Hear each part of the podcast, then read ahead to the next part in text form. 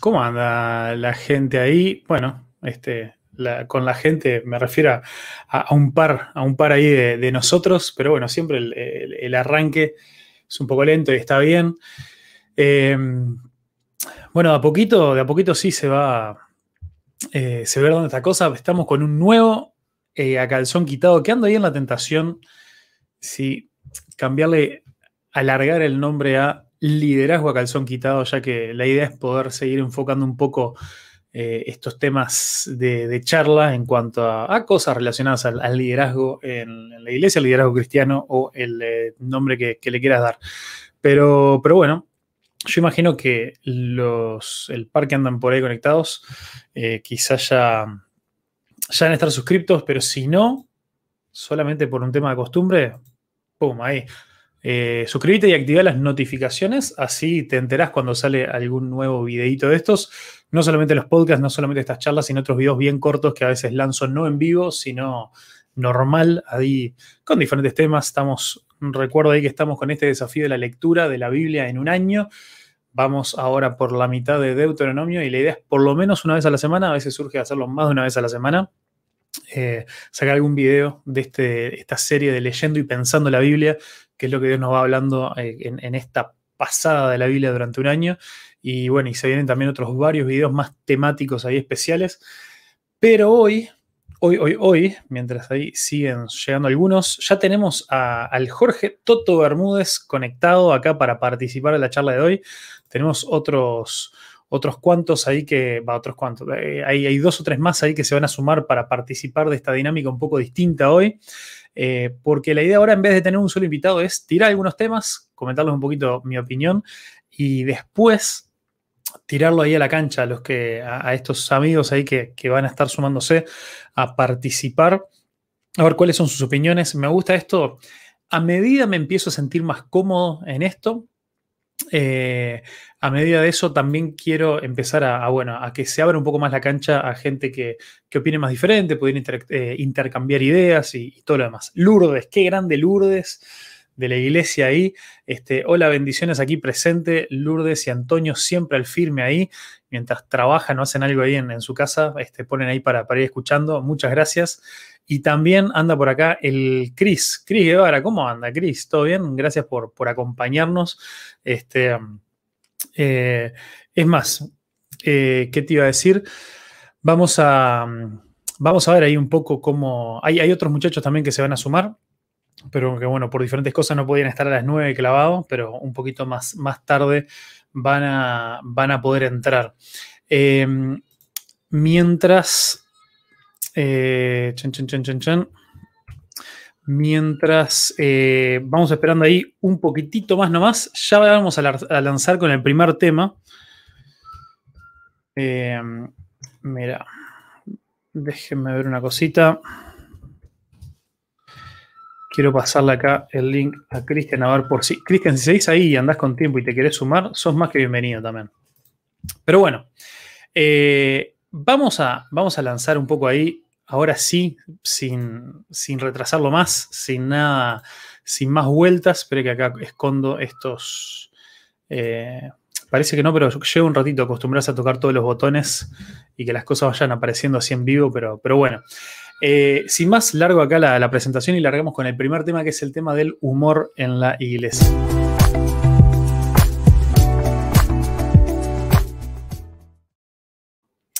El humor eh, en la iglesia, en, este contexto de, bueno, de, a veces lo, sacro, lo pulcro, a veces tenemos esta idea, o mucha gente crece con esta idea, ¿no? De lo, de lo reverencial, de que el contexto de, las iglesias es un lugar donde nosotros nos acercamos para, para presentarnos eh, serios, para presentarnos de, una manera muy, eh, llamémosle, como, como, bueno, como que no, eh, no, no, es que los cristianos seamos aburridos, creo que, eso, creo que eso no es un, concepto ahí que, nos, eh, que, todavía nos, nos, represente o que la gente nos asocie mucho con esa idea, pero que justo cuando se trata de cosas de la iglesia, del ministerio, hay que mantener una, cierta imagen, una cierta seriedad, llamémosle.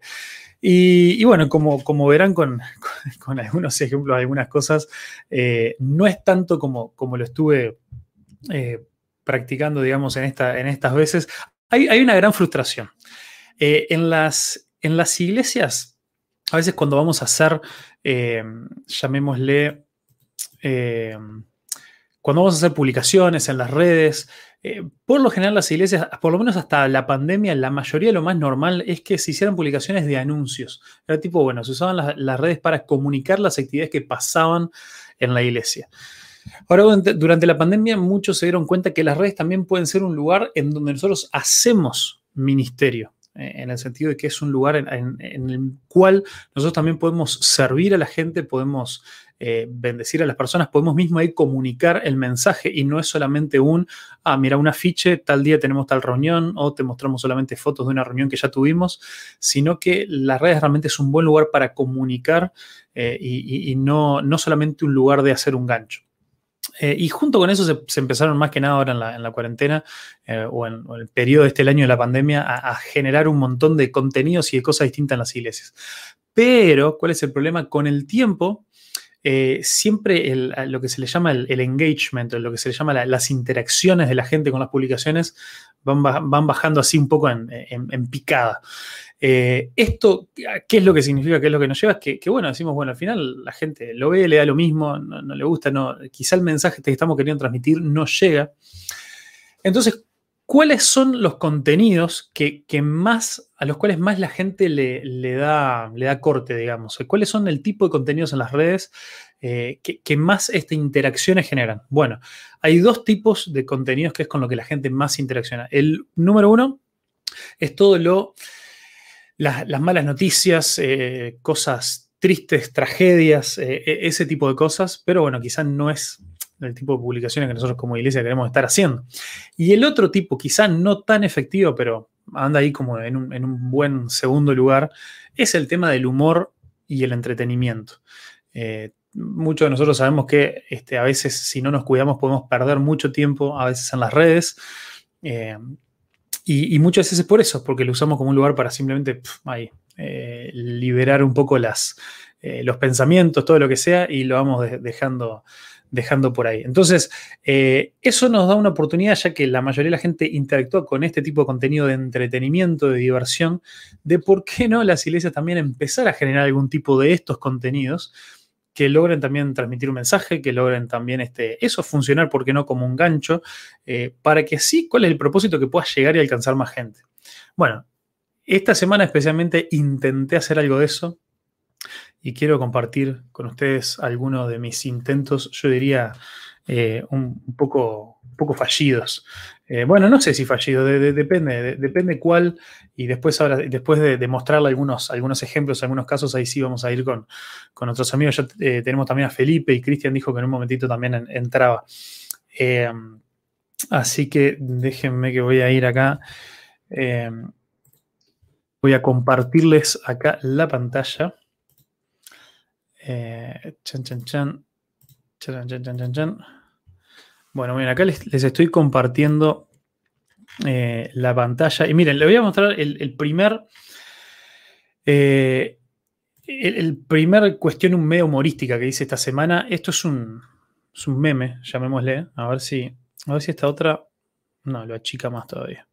Em, no sé si se llega a ver, porque creo que no tengo mucha forma. Si yo achico esto, no, no me, muestra toda la pantalla igual. Bueno, está. Eh, y si le hago zoom, eh, así era la cosa. Bueno, eh, fui y me descargué un montón de, plantillas de memes, llamémosle, este, que son eh, los, memes pero vacíos, sin texto, para uno poder ponérselo arriba. Este, este meme no es gracioso si vos no estuviste el domingo, es un, medio, un chiste interno, digamos, para la iglesia. ¿Por qué? Porque hablamos de las excusas que la gente ponía al seguir a Jesús. En la parte final de Lucas capítulo 9, entonces por eso acá puse la referencia a Lucas capítulo 9. Este, y, bueno, entonces e, es este meme del tipo que, está entre dos opciones y, no, sabe, no sabe qué elegir. Una, este, seguir a Jesús y la otra se me complicó, que era uno de los puntos, uno de, las categorías de, excusas que a veces la gente pone y que mm, eh, entendía que era una de las, de las que estaba referenciada en ese pasaje. Entonces, bueno, este, sabía que esto no iba a generar mucha, mucha gracia, mucha empatía para gente que no es de la iglesia, pero acá tenemos a Débora que, sí este, entendió el chiste interno este, y reaccionó y, le dio ahí un, me gusta. Y fíjense, 18, 18 me gustas en general a la publicación, que es mucho más de lo que solían venir teniendo las, las anteriores, ¿no? Eh, por ejemplo, no sé, mira, si vamos a, mira, este, 8, 10, 8 de 9, bueno, 10 menos. Este es una publicación ahí con una palabra de aliento. Después, eh, después de esto, eh, hice esta otra que no, era tanto humor, pero bueno, depende del humor de cada uno. Esta es un. no sé qué nombre tienen en, español ahora, capaz que los. Este. Eh, mira, acá el, amigo acá, Denis Poulet de de Ministerio Juvenil, que fue el del podcast pasado, nos está acompañando, dice, este, hola amigo, buenísimo el tema de hoy. Genial, mira. Bueno, esto eh, no, sé, no es un meme, no es un chiste, pero se le llama flowchart. Eh, no, sé, no sé cuál es el nombre en español, pero es esto de, bueno, ir siguiendo opciones y encontrando, ¿no? ¿Debería ir a la iglesia el domingo? Bueno, lo, dejo a ustedes para que, para que después lo lean porque me he entreverado. Pero eh, son de esas cosas que te hacen muchas preguntas, vos decís sí o no, vas siguiendo las flechas y la cuestión es que, excepto en una de las opciones, en la mayoría, la conclusión, ¿cuál debe ser? Sí, papá, anda a la iglesia, no, no te hagas. Este, eh, infografía, me dice el Toto, ahí va. Este, Eva, flowchart, Eva, es una infografía, tenés razón. Eh, buen, buen, aporte ahí. Eh, y este también, bueno, 12, 12 me gustas, más de lo, más de lo regular, y generó ahí un par, de, un par de comentarios que por lo menos en nuestra cuenta de Instagram no es lo más normal. Este, por lo general pasan medias desapercibidas. y después voy, ahí como, como en escala. Después llegamos a, una publicación que, también está, está en Instagram y está en Facebook también, que para mí fue muy graciosa, pero eh, no, generó mucha, no generó mucha gracia, muchas reacciones por lo menos. Este, la compartí en varios lados, tuve varias reacciones por WhatsApp, por Facebook, por Instagram y todo, pero son de esas cosas. Yo cuando, cuando lo vi, este, me maté la risa, la copié, la hice hacia nosotros, Vamos a ver si, si esto, si se, si se escucha. Eh, a ver. El primer audio de Marte que grabó el micrófono del rover Perseverance. Lo que va a escuchar a continuación es el audio original que registró el robot el sábado 20. Escuche. Si quieres escuchar un mensaje de otro mundo, te esperamos el domingo a las 10.30 en Iglesia Bautista Dulam para escuchar la palabra de Dios. Te esperamos. Bueno, una tontería bárbara. Eh, no, se me ocurrió a mí el, chiste. Eh, lo, el, original que, vale, no sé si sería el original, porque yo escuché, aparecía el, grito de un verdulero gritando en la feria vendiendo perejil y no sé qué. Este, obviamente era, muy, muy gracioso y se me ocurrió, pa, qué buena idea de promover algo, de promocionar algo. Este, entonces me descargué el video y le grabé eso, lo puse y lo, subí. Eh, bueno, este tuvo un, índice de respuesta media. Y el último, y ahora sí, después de compartirle este último, eh, ya lo, abro ahí para, para charlar. Estas son, son casos de estudio o ejemplos, pongámosle, este, que, comparto con ustedes, pero en realidad eh, después hablemos de, cómo se llama, hablemos del humor en general, del lugar del humor en, las, en la iglesia. esta también la robé. Yo no soy original para estas cosas, no pretendo ser original. Eh, la robé, obviamente le cambié la parte final, pero bueno, es una de estas publicaciones eh, que conmueven el corazón, que, tocan las emociones. Y la tengo que leer con esta voz porque si no, eh, no, no, tiene gracia. Este chico se llama Josh. Eh, acá la foto, para que lo vea ahí, ¿no? sufrió acoso escolar en la escuela debido a su peso. Por malicia, algunos estudiantes lo obligaron a invitar a la niña más popular y hermosa de la escuela a un baile de graduación, con la intención de que recibiera un no como respuesta y lastimarlo aún más. Josh se fue a su casa con un ramo de flores y le hizo la propuesta. La niña lo abrazó y aceptó la invitación. Esa noche fueron el rey y la reina del baile.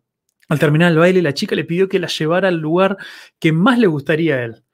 No se diga más, dijo él, y la llevó a la iglesia bautista de Ulam.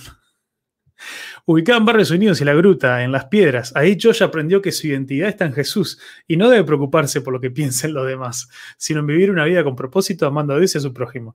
Desde ese entonces, Josh y su amiga, con quien no se pusieron de novio por un par de años hasta saber cuál era la decisión más sabia, fueron todos los domingos a las 10.30, llegando puntual, para compartir tiempo con la gente y aprender de la Biblia. Bueno, mi, publicación inicial terminó ahí. Eh, yo la, dejé ahí, pero me pasó que en los comentarios y en, las reacciones nadie entendió nada. Eh, antes de leer la parte final que puse, que fue, la puse después más a modo aclaratorio, vamos a ver un poco los, eh, las, ¿cómo se llama? las reacciones. Hay 59 likes, 34 me divierte, 24 me encanta y 3 me importa. ¿Podemos asumir que estos 27 eh, es gente que, no entendió y le pareció una linda historia romántica y, se habrán quedado quizá como mucho un poco confundidos sobre el final? Estos evidentemente asumo que lo, que lo entendieron. Y, esto tengo una teoría que después también acá los amigos pueden ayudarme ahí con alguna, con alguna otra cosa. Mi teoría es que entre estos 59 likes se reparte entre un, entre un par de categorías. Varios que, como hacemos algunos nosotros también, eh, leyeron el primer par de, frases, siguieron de largo y dijeron, eh, vamos a regalarle un like al Facu. Pum, toma. Este, y, ni siquiera se enteraron de lo que estaba pasando.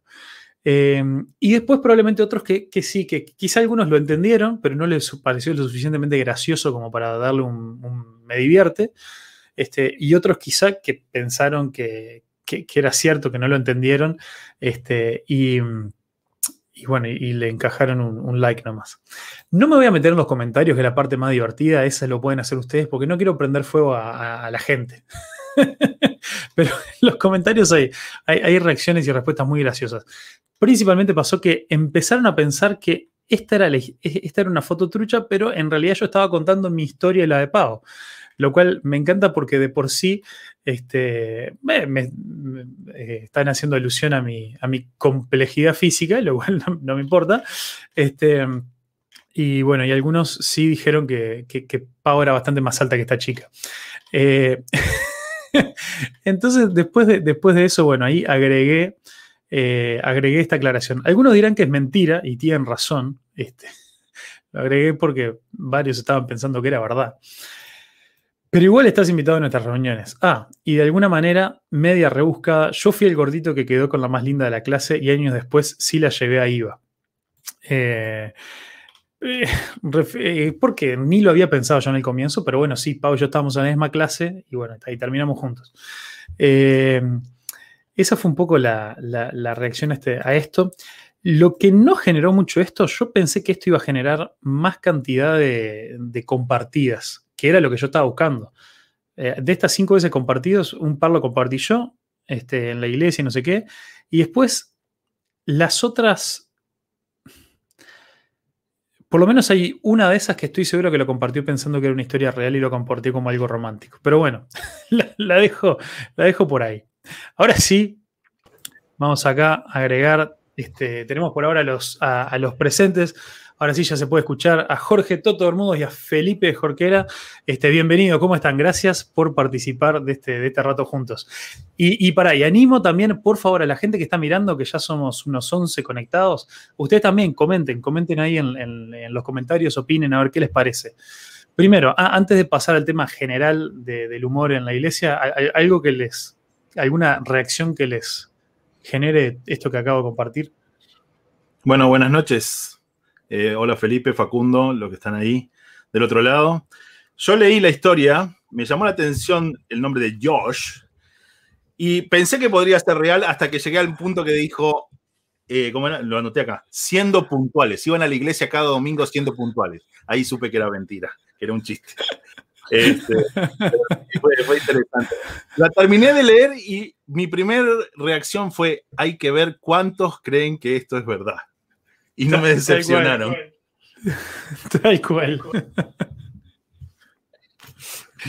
Brutal. ¿Vos, Felipe, lo, habías leído esto o recién lo estás escuchando ahora? No, no, no. Hola, ¿cómo están? Hola, Jorge, un gusto. Hola, Felipe.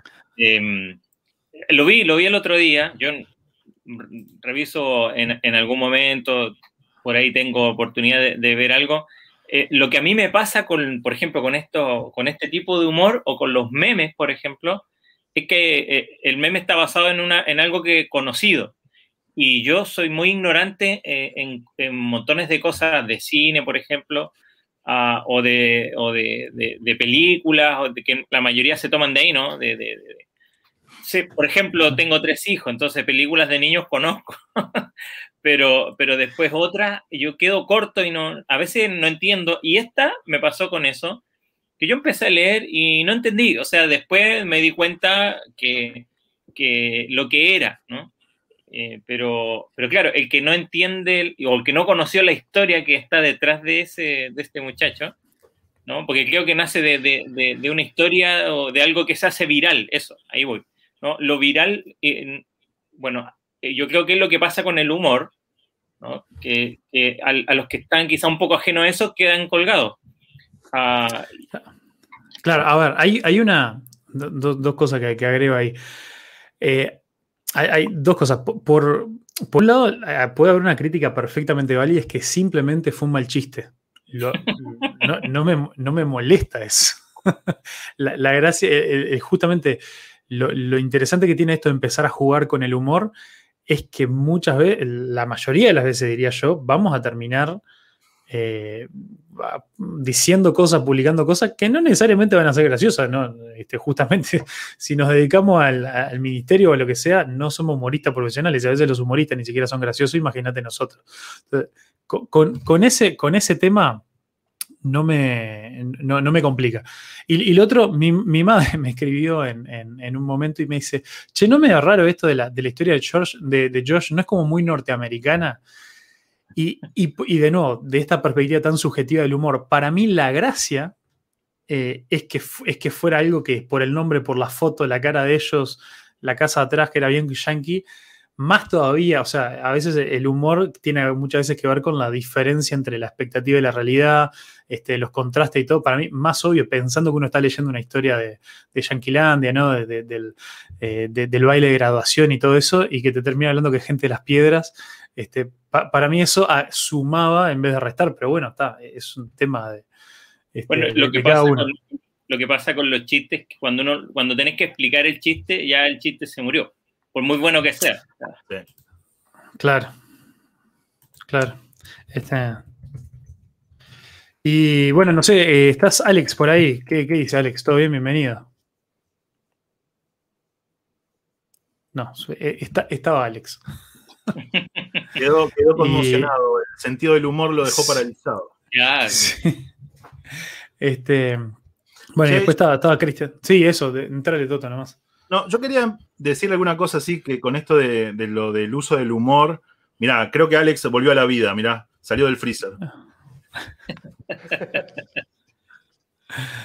Eh, bueno, pero da- dale vos que ya estabas hablando. Bien, entonces, pensando en esto de- del humor, es- es- este es un tema que, que a mí me, me llama la atención, me interesa ya hace mucho tiempo.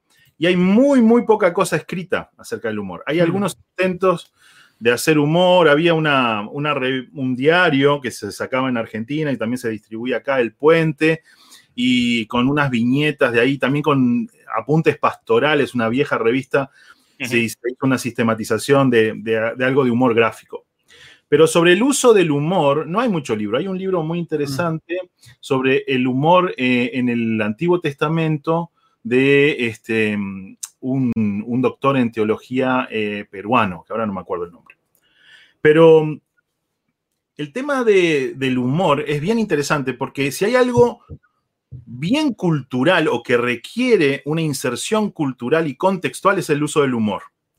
Podemos hablar el mismo idioma, eh, pero Felipe puede traer algún chiste que lo va a entender perfectamente un chileno y que para nosotros nos va a pasar así, por arriba, lo vamos a quedar mirando, no vamos a entender la sutileza este, de esa comunicación. Entonces, una primera cosa con el tema de- del uso del humor es lo, lo eh, contextual, terriblemente contextual que es para entenderlo bien y el gran peligro de ser mal entendido por no compartir el mismo contexto. Entonces ahí se abre una zona este, como de luz amarilla, ¿no? De cuidado en el Mm. uso del humor. Porque mm, el, el tema de mm, las, las diferencias culturales, no, ahora recién ponía el ejemplo de esto, de alguien que viene de, otro país, pero puede ser aún dentro de nuestra misma sociedad de distintos contextos sociales. Eh, y entonces ahí este riesgo eh, de reírnos del otro cuando queremos reírnos con el otro. ¿no? Eh, mm. Ahora estamos muy expuestos a un montón de, humoristas, de stand-uperos ahí en, en Netflix.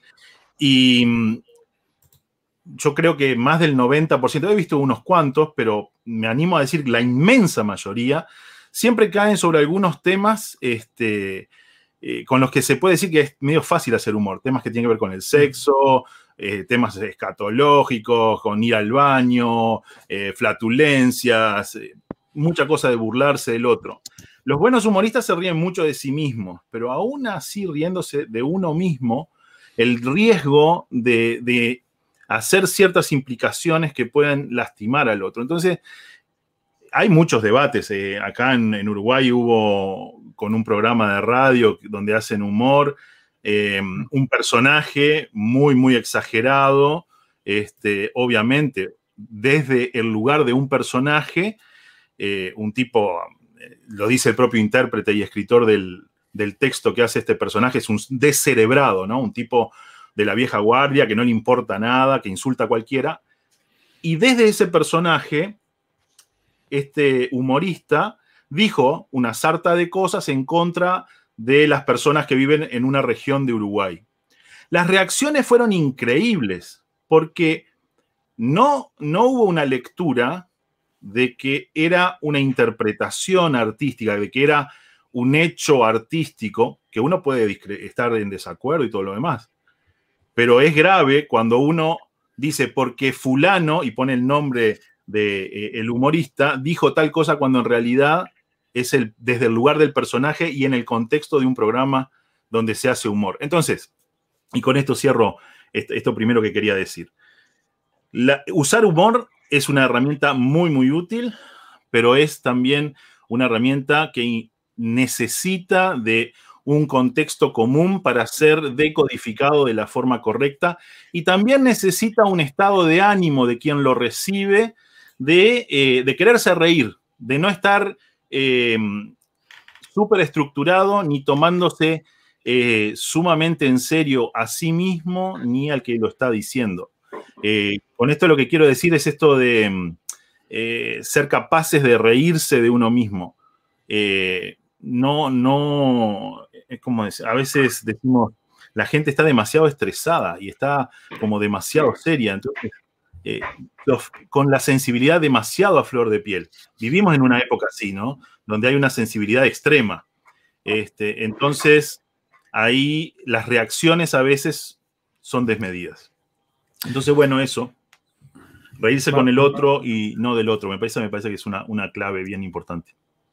buenísimo, buenísimo. buenísimo creo que a veces podríamos, eh, pero volviéndolo más, más como al contexto esto de iglesia, ¿no? Eh, creo que es re importante esto que vos decías de, tener en cuenta los contextos y todo, porque en realidad, eh, capaz que un humorista eh, tiene que inevitablemente que jugar con ese riesgo porque si no este, mm. deja de ser relevante o bueno, lo que sea, ¿no?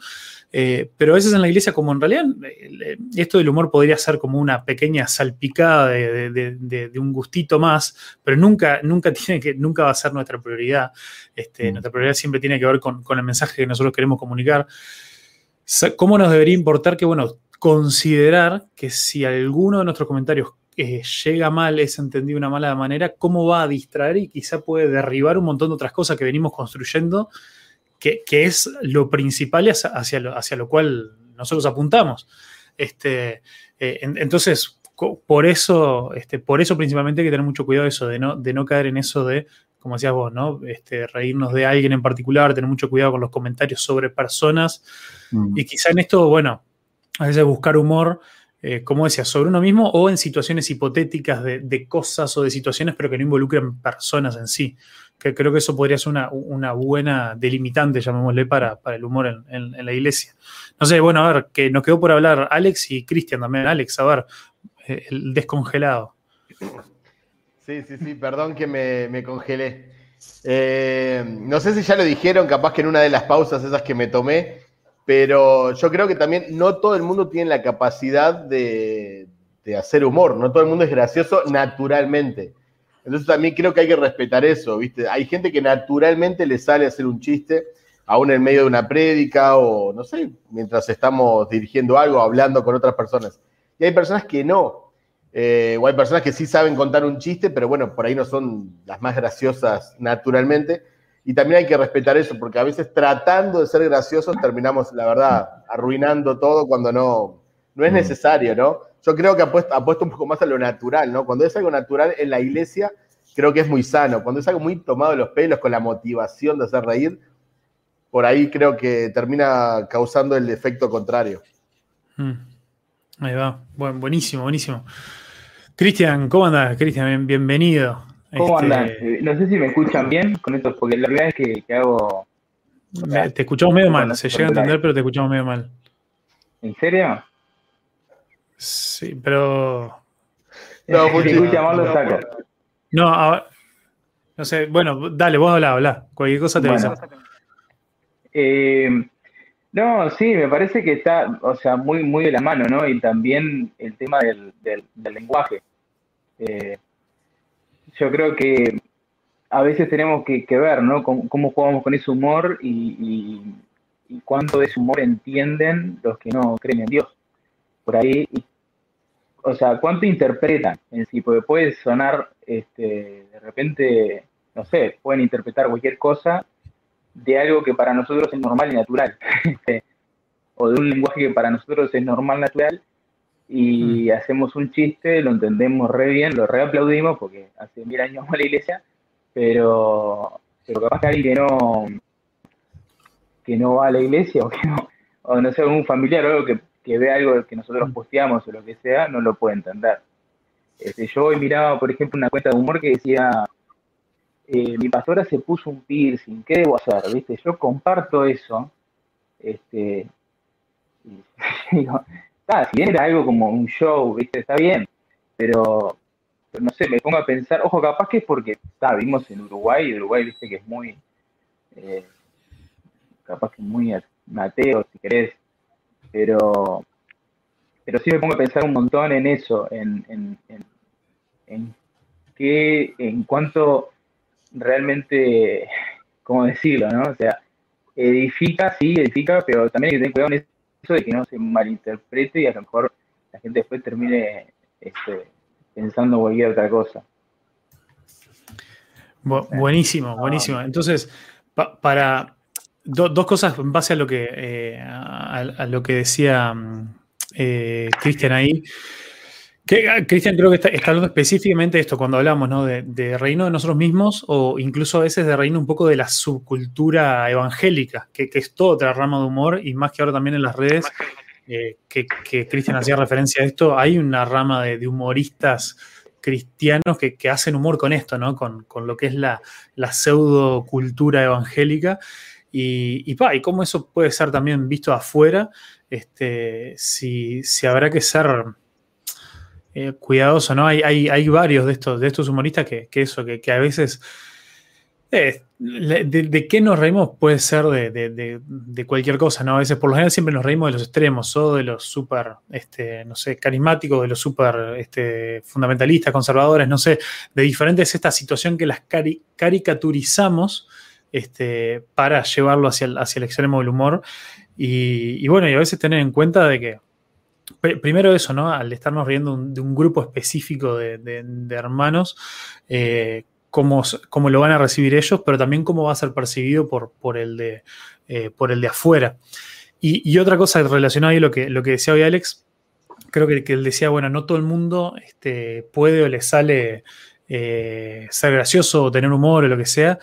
Y a veces creo que también, más allá de, de blanco o negro, ¿no? De yo soy gracioso o no soy gracioso, a veces también tiene que ver con decir, bueno, en qué ámbito yo soy gracioso, me sale el humor y cómo puedo explotar eso. Por ejemplo, a mí naturalmente no me sale mucho esto de, este, de, tener mensajes, predicaciones este, graciosas donde meto algún chiste, algún comentario, donde lo que sea. Ha habido algunas excepciones donde ha habido, se ha llevado alguna risa, pero en, en, por lo general la mayoría tiende a lo bastante serio, reflexivo, lo que sea. Sin embargo, durante la semana no, no tengo problema de, pasar un tiempo ahí, tipo, bueno, eso pensando un meme, robando alguna idea y viendo cómo la puedo adaptar a nuestra situación o lo que sea, este, o, más quizá en las, en las charlas informales. Eh, hay otra gente que capaz que es al revés, que capaz que tiene cierta soltura y tiene incorporado esto de, bueno, de cuidarse en qué puede y qué debe decir y qué no. Este, después capaz que en, en la vida normal es una persona que, que, que, no refleja tanto eso de andar haciendo un chiste atrás del otro. Entonces capaz que puede tener que ver un poco con eso, con, bueno. con, con ver en, en, qué áreas que nosotros nos, desarrollamos bien con el humor y, y, si es que le podemos sacar un jugo o no en el ámbito eclesiástico. Este, no sé. Facu, yo creo, que, sí. yo creo que para continuar sería bueno quizás hacer una diferencia en lo que pienso, en, lo que hemos conversado, escuchado, entre el chiste y, y, el humor y tener buen humor. O sea, yo, no es lo mismo contar un chiste que tener buen humor. ¿no? Uh, y porque contar un chiste, digo, hay lugares, y creo que lo decía eh, Jorge, hay, hay lugares y hay momentos para, para decir cierto tipo de cosas que a veces vienen bien, justo el momento en, lo, lo, precisa, justo el momento precisa que alguien eh, diga una frase distendida, el momento lo amerita. Y puede ser un chiste o, otra cosa, una historia, uh, pero otra cosa creo que diferente es tener, tener buen humor, incluso si uno va un poquito a, la idea del humus, del, humor, de cómo estos estados de ánimo y que de ahí viene toda esta, uh, que ahora ha ido cambiando también en, en, los distintos tipos de caracteres ¿no? de las personas. Pero, pero eh, creo en lo personal que, a veces eh, juzgamos mal en, en, que hay una persona que decimos es chistosa y puede ser chistosa, pero, pero su carácter, y estamos hablando nosotros acá, no está formado conforme a, a la imagen de Cristo. Entonces, ese, ese, ese dom, si lo queremos llamar así, o eso particular, ese, eh, eso que lo hace tan personal a, cada uno de nosotros como Dios nos creó, porque es cierto, y Alex decía, no todos tienen la misma gracia, yo puedo decir lo mismo que Alex y a mí no me va a salir, ¿no? Entonces, el problema creo que, y es, es muy importante no olvidar esto, eh, el problema de nuestro carácter, si estamos siendo moldeados conforme a Cristo o no. Entonces, eh, a nosotros, yo soy pastor, me toca aconsejar mucha gente y muchas veces o, alguien ha, tenido la oportunidad de decir mi esposo o, tal hermano eh, es chistoso y como que eso fuese un problema. Y el problema no es que sea chistoso, el problema es su carácter, que no sabe, en vez de ser bondadoso y levantar el ánimo, es cruel, es hiriente, ¿no? Y, y tenemos proverbios de sobra para hablar de lo que la, la lengua, las palabras, ¿no? Y el orgullo hacen en las personas. Entonces, yo creo que ahí, bueno, eh, Proverbio 17 dice que el corazón alegre es buena, es buena medicina, ¿no? Entonces, es, es, eh, por supuesto que es mucho mejor reír. Yo estoy enseñando Jeremías ahora, pero a veces hay momentos para llorar también. Sí, esto es bien interesante, ¿no? Esto que trae Felipe. Creo que es bueno también, eh, por ejemplo, yo tengo formación como psicólogo social, entonces trabajo eh, en cuestiones de trabajar en grupo. Y dentro de la psicología social tenemos un dispositivo que es el grupo operativo donde la gente se sienta en ronda y durante 90 minutos va a estar dialogando entre sí todo lo demás. Es muy común en este, en este dispositivo donde la gente se siente incómoda que haya uno, dos o tres que se hagan los graciosos, que quieran eh, hacer reír a los demás. ¿Por qué? Porque es un mecanismo de defensa. ¿Sí? Entonces, eh, el humor no siempre es eh, usado intencionalmente como una herramienta de comunicación, sino que a veces puede ser un mecanismo de defensa, de no encarar lo que quiero encarar. Estamos hablando de un tema difícil y alguien tira un chiste. No, no, vamos a hablar de esto que estamos hablando. No, no te escapes, vení. Este, entonces ahí un, una primera diferenciación que me parece es importante. Otra cosa este, que, que, estaba pensando este, es el valor del humor para decir cosas difíciles, ¿no? Un poco Felipe creo que iba un, también por ese lado. A veces para descomprimir, no para salir de la situación, pero a veces a través del humor podemos tener un reflejo de nosotros mismos que si no, nos lo dijeran así sueltos, directamente, nos podría ofender, ¿no? Y decir, no, esto no tiene nada que ver con nosotros. Pero sin embargo, a través del humor nos ayudan a posicionarnos, a darnos cuenta de que, bueno, nos reímos y sí, es verdad, yo soy así, o sí, es verdad, en la iglesia hacemos esas cosas, ¿no? Este, que entre paréntesis, las iglesias están repletas de temas para reírse porque son realmente increíbles las cosas que hacemos, decimos.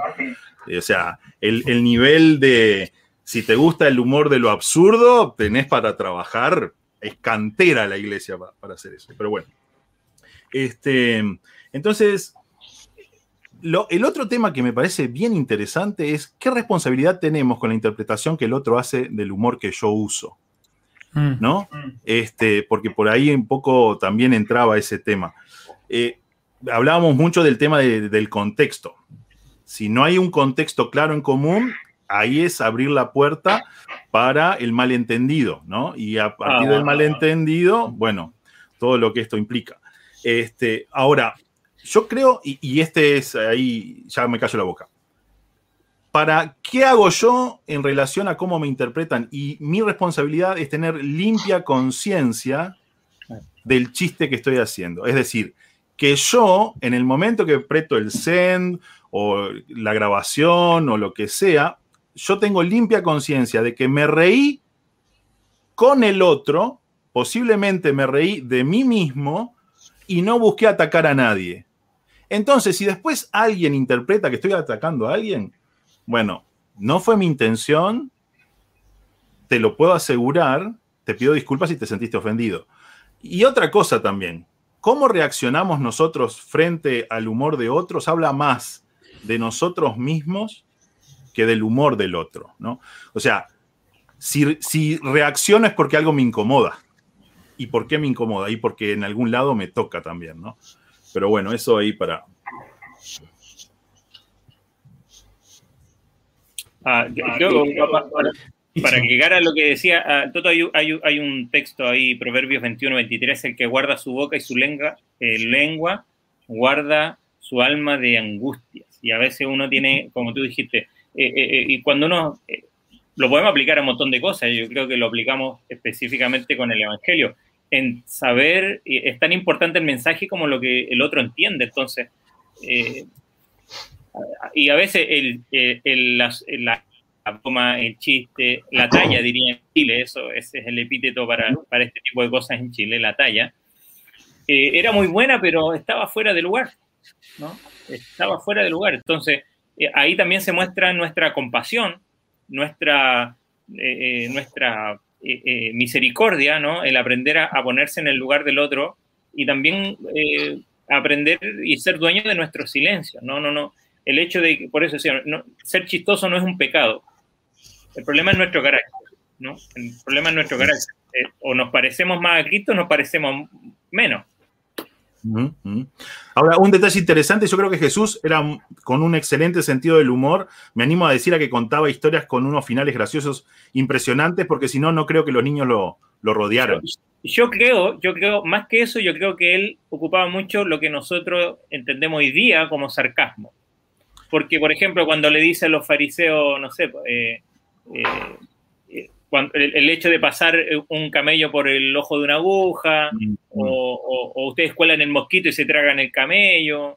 eh, e- e- ese tipo, ese tipo de, de- de- de- de frases y refranes que, Dijera, claro, que para, dijera para- el Lelutier, era para dejarte bien calentito. claro, yo, yo digo, eh, eh, más, más, más que la gracia, yo creo que el sarcasmo que, que tiene su función, el sarcasmo tiene su función y obviamente eh, en, en nuestro Señor no había pecado, entonces Él lograba su objetivo con el sarcasmo. Nosotros, nosotros no, nosotros dañamos, herimos, eh, Ahora, es bien interesante con quién usa sarcasmo. por eso. Con los fariseos, ¿no? Eh, personas que en otros momentos deja de usar sarcasmo y directamente le dice, ustedes son una tumba con una mano de cal. Este, muy lindos por afuera, pero por dentro lleno de podredumbre. Entonces, es- ese es un punto bien, bien interesante. El uso del sarcasmo yo durante mucho tiempo fui muy sarcástico, ¿no? A mí me interesa mucho el humor, me gusta hacer reír a la gente. Y una forma fácil y rápida de hacerlo es con sarcasmo. Usamos el sarcasmo para evidenciar algo de alguien y nos reímos del otro junto con los demás, ¿no? Es, es la respuesta rápida, es lo que nos sale, el latiguillo. Ahora, eso lo que siembra es dolor en los demás y nos va cauterizando a nosotros la sensibilidad hacia los demás en la medida que nos volvemos más y más sarcásticos. ¿no? Entonces, ahí em, capaz que Felipe yo me animo a tener un matiz contigo, no veo a Jesús de repente eh, siendo así sarcástico con los, con los fariseos, pero no creo que el sarcasmo fuera parte de su estilo de comunicación, ¿no? O sea, cuando habla con las multitudes, cuando habla con el, en el mano a mano con la gente, ¿no? no, yo creo que en la idea de la imagen, por ejemplo, nadie prende una lámpara y la pone bajo un almud, eh, eh, eh, una, de una almohada. es, ese tipo de frases que, obviamente... por, el absurdo, digamos. Claro, yo creo que por ahí, yo creo, ah, para hacer una, un, quizás un, asterisco, nosotros, a, mí me pasa, yo ya estoy para entrar a los 40, no soy tan viejo, pero eh, escucho chistes que yo escuchaba hace 20, 25 años atrás y lo escucho ahora y no tiene clase el chiste. ¿no? Entonces, eh, imagínense, hace 2000 años atrás, eh, hay, una, hay que salvar las diferencias de lo que era en ese tiempo para Cristo decir estas palabras ¿no? Y, lo que vendría a ser en hoy día. Habría que hacer un estudio ahí profundo de eso, pero, pero eh, creo que eso también tenemos, y creo que al principio lo decía Jorge, eh, eh, así como es contextual, lo que yo digo como chileno no se entiende acá en Uruguay, lo que dice lo que, un chiste de ahora, el 2020, no va a significar lo mismo en, en, en 20 años más, porque obviamente uno usa lo que tiene a su alrededor, por eso a mí me gusta vamos, a, decir, vamos a decir nuestros nuestro, nuestros gustos. Por ejemplo, la andricina, él ocupa algo que todos pueden entender, ¿no? Ah, sí, igual. Lo Métele, métele, Cristian, dale. No, que hay algo que sí, los chilenos entienden es cuando hacemos chistes de fútbol, ahí entienden enseguida. No, los chilenos no entienden nada de fútbol. No metas el dedo en la llaga. Decí que, que Felipe es un hombre de paz. no, ¿qué pasa, es que no me, gusta, no me gusta el fútbol. Entonces, ¿Eh? no me gusta el fútbol, lo amo. y ahí con eso, viste que eh, hay cosas que, que trascienden todas las o sea, creencias, culturas, fútbol es una cosa que está haciendo un montón. Y, de repente a veces hay, hay memes que, funcionan muy bien en Latinoamérica, que a pesar de que en Bolivia, en Uruguay, o en Chile y yo sé, en Brasil, son culturas totalmente diferentes, y a veces, eh, por, el hecho de tener la misma cultura, funciona bastante. Y que como cristiano, creo que está bueno capaz que a lo mejor conectar con eso, ¿no? O sea, usar esa parte de la cultura que conecta y, bueno, y obviamente el mensaje, ¿no? Mm. Como para, mm. no sé. Buenísimo, buenísimo. Bueno, gente, ¿les parece si vamos redondeando este, e, este tema? Porque estuvimos un buen ratito y, yo que pensaba que este era el tema light del día de hoy. E, este yo pensaba que este, este, iba a ser el tema para hacer una introducción. Ah, no, si seguimos así terminamos a las 5 de la mañana. Sí. El humor bueno, es Sí, el humor es cosa seria. Yo que tenía un par de chistes preparados, no, mentira. eh, bueno, capaz que pongamos una edición, este, el, el show del chiste, eh, para, para más adelante. Eh, Cristian, igual te recomiendo, sí, si vos decías que tenías otro, otra forma de meter un micrófono, porque yo te escucho bastante cortado cuando hablas, para, poder escucharte bien en tus próximas, en tus próximas este, intervenciones. Eh, bueno, si me permiten entonces, eh, a ver, chan, chan, chan. ¿Puedo, decir algo por mientras hace ahí eh, un, asunto? Yo creo que va, y quizá abre para, otra cosa, ¿no? O para otro programa. el tema, el tema de, de cuando eh, la, la, relación del, del, humor con la cobardía, y creo que lo, lo hablaba Jorge recién, es un, un, un mecanismo de defensa, y, y Mm. a, mí, a mí me gusta citar la palabra porque esa es mi autoridad. Eh, Proverbios 26, ¿no? cuando dice como el enloquecido que lanza eh, teas encendidas, flechas y muerte, así es el hombre que engaña a su prójimo y dice, ¿acaso no estaba yo bromeando? Y cuántas veces, cuántas veces lo que no somos capaces de decir cara a cara, ¿no? Eh, con seriedad, ¿no? Lo decimos en broma. Y, y, y, y, eso yo creo que habla de nuestro carácter ¿no? Y, se, y se, ensucia tristemente un, una herramienta como el humor y mucha gente se pone mal y grave y ya eh, cualquier broma le causa pesadez. ¿Por qué? Porque lo han dañado a, a raíz de, de, de, esta herramienta que puede ser muy buena. Podemos discutir en otro momento cuánto y si está bien o no ocuparla en un mensaje cuando uno está predicando.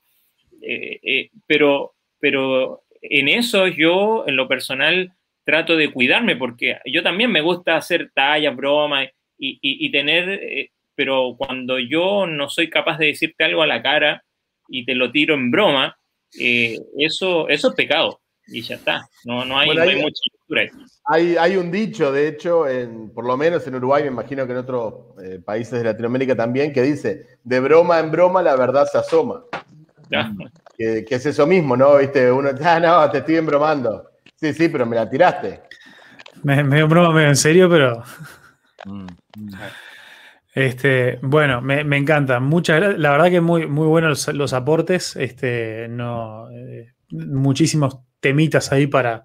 Se, se, me va a complicar este, hacer algún recorte de esto para subir un video corto de, de, estos, de estos temas porque hubo demasiadas cosas buenas ahí. Eh, pero bueno, si me, si me permiten, vuelvo acá este, a, compartir, a compartir esto. Porque, y bueno, en realidad primero debería, vamos a meter mi vieja y querida separación de Akatsuki.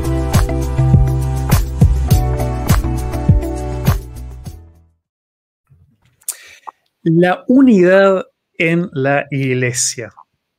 Eh, la unidad, ¿qué, ¿qué, qué, significa? ¿Qué implica? ¿Cuáles son los parámetros para la unidad bíblica? ¿Qué es lo que debemos, cómo debemos afrontarla, cómo debemos buscarla? Eh, y, qué quizá no es eh, unidad. Entonces, eh, en, base a esto, este, este tema surgió, o la idea de este tema, surgió por un video que me encontré esta, esta semana, que, ahora vamos a, vamos a mirar algunas partes. Y, bueno, voy a, voy a hacer como varias acotaciones del video y después vamos a abrir la, cancha ahí para conversar.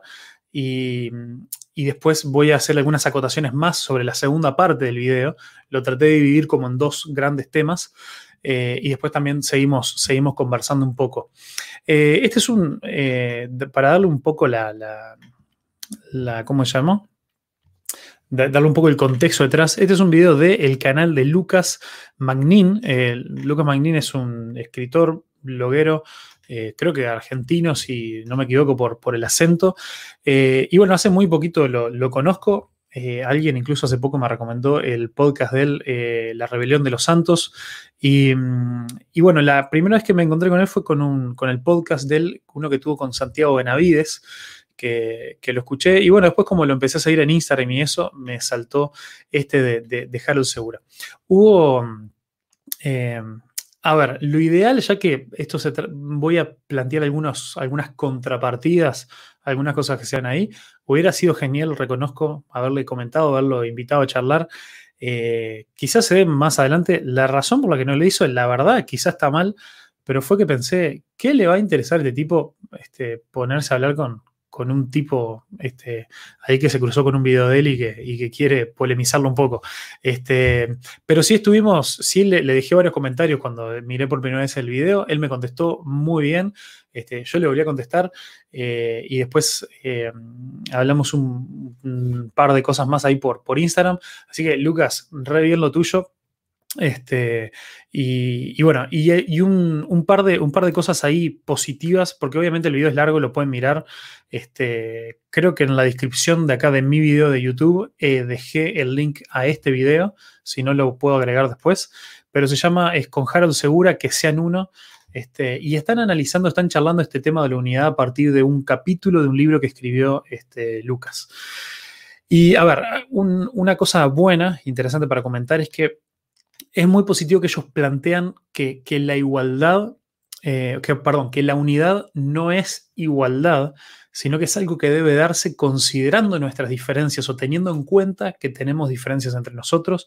Y se mencionan para esto algunos pasajes como Gálatas 3.28, 1 Corintios 1.10 y Juan 17.21, que bueno, ahí en el, en el de Juan 17.21 es donde vemos a, Jesús pidiendo al Padre por, por sus discípulos, por sus seguidores, incluso dice por aquellos que han de venir, te pido que sean uno, así como tú, Padre y yo somos uno, este, este deseo de, parte de Dios, y, y eso, y eso de reconocer que, que la unidad eh, no es, incluso habla mucho de esto, ¿no? que unidad no es eh, homogeneizar todo, eh, creo que eso- en eso estamos, estamos de acuerdo y está bastante bien.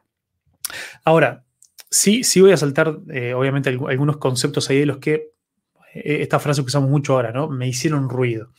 En, el, minuto 3, y voy a ver, espero que, creo que apreté todo bien para que se escuche el video. Eh, va- vamos a escuchar acá unos segundos y vemos ahí.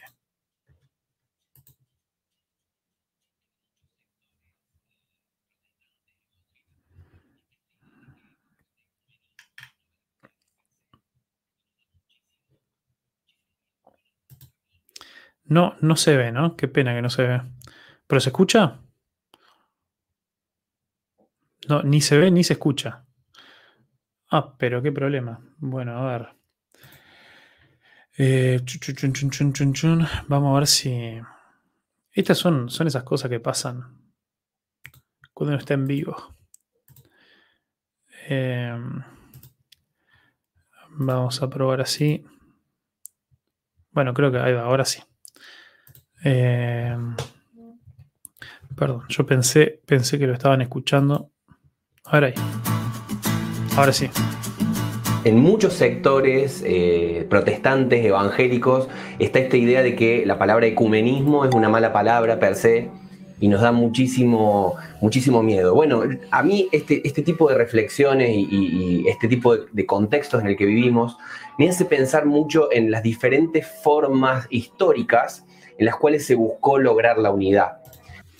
Bien, le, hago, una pausa acá por, por, lo siguiente.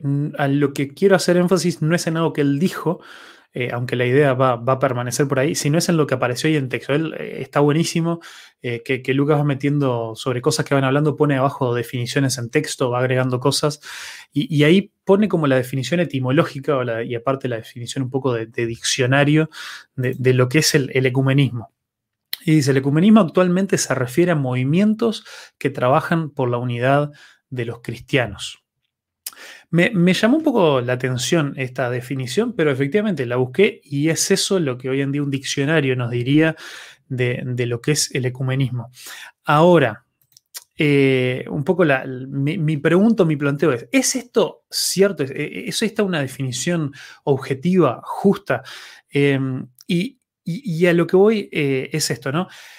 Eh, el problema es a quiénes nosotros nos referimos co- como, como cristianos. Eh, eh, el, problema es que, el problema es que si el ecumenismo busca la, la unidad entre cristianos, yo por lo menos solemos asociar, o yo suelo asociar a aquellos que se autodefinen como, como ecuménicos, como aquellos que valor, eh, el, valor supremo es la unidad, buscar esto, juntar, este, acercar gente eh, sin importar qué y sin cuestionarnos si, el objetivo es la unidad entre los cristianos, sin preguntarnos quiénes son cristianos. ¿Hay alguien que deje, estar, que deje de estar por dentro de este grupo? Entonces creo que el, problema que a veces eh, yo puedo tener quizá con esta, eh, esta idea o, o- este manejo de lo que es el ecumenismo es que, bueno, sí, por supuesto, la unidad es algo fundamental eh, en la Biblia, en la palabra de Dios, eh, en alguno de los, de los pasajes que mencionen y después vamos a ver algún matiz ahí. Eh, pero, pero a veces creo que algunos de los movimientos ecuménicos que, de los cuales solemos nosotros ubicar a ciertas personas están tan preocupados por, por unir y por atraer y por colaborar con personas que nunca se termina de cuestionar, che, pero es- esta persona, este grupo, eh, estas personas que se autodenominan cristianas, ¿re- ¿realmente lo son? ¿Qué, ¿Cuál es nuestra definición de alguien que es cristiano?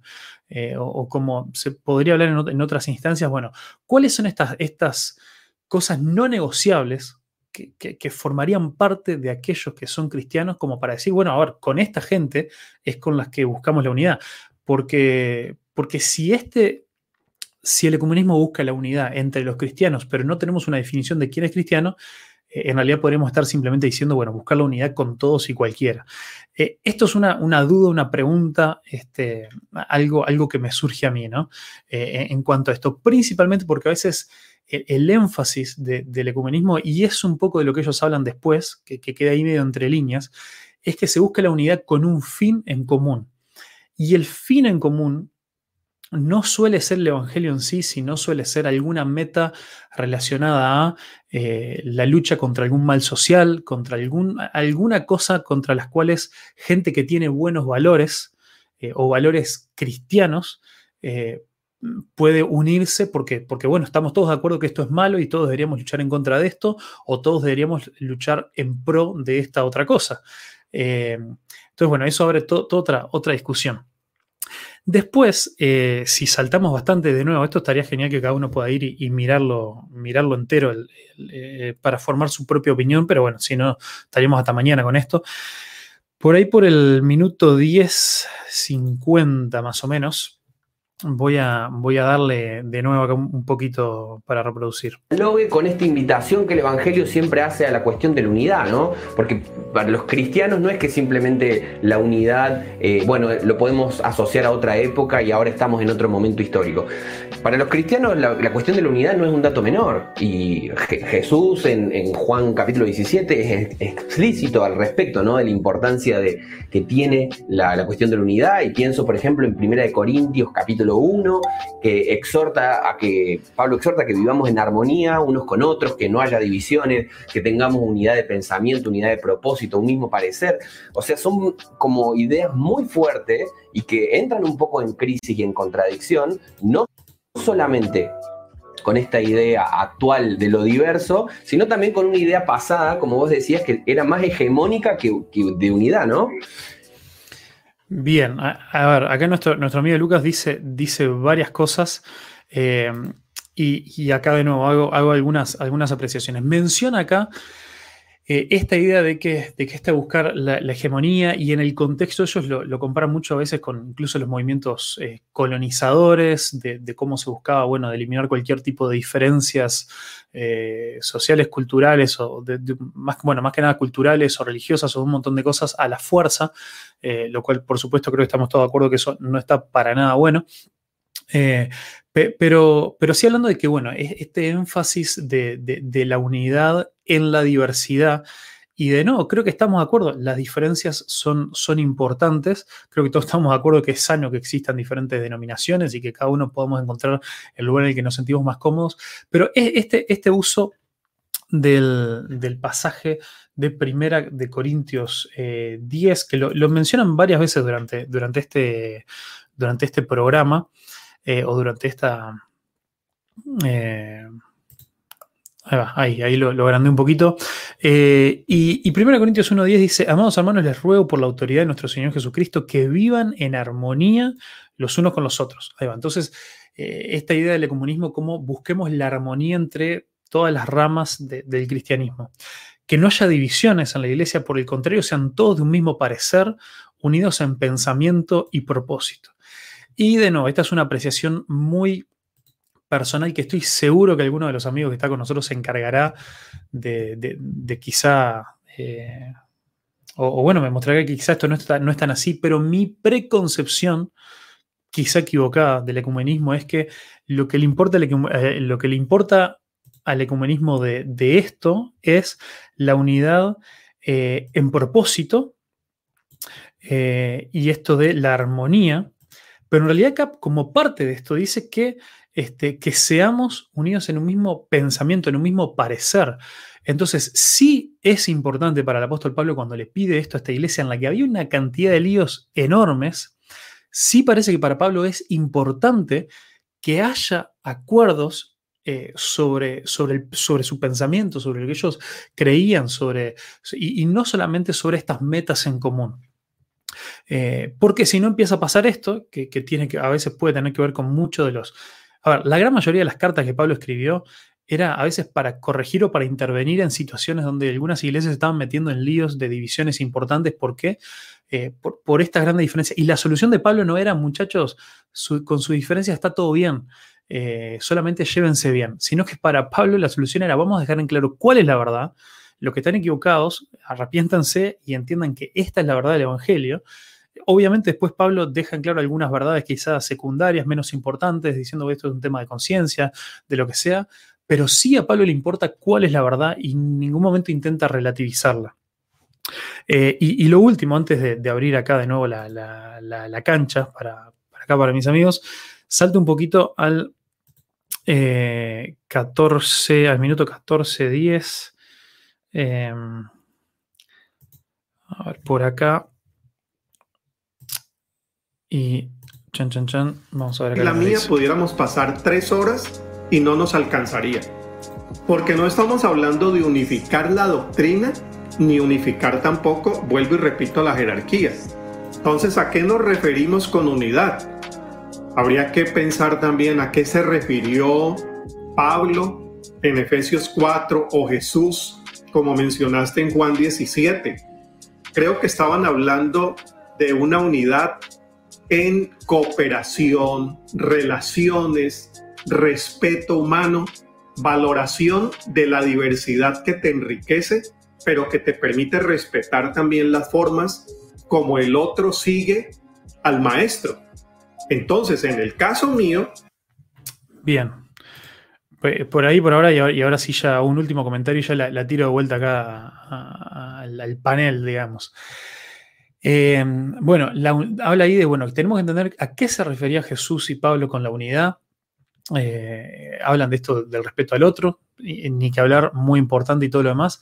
Pero dice, bueno, el respeto a, la forma que, mi hermano tiene de, seguir al maestro.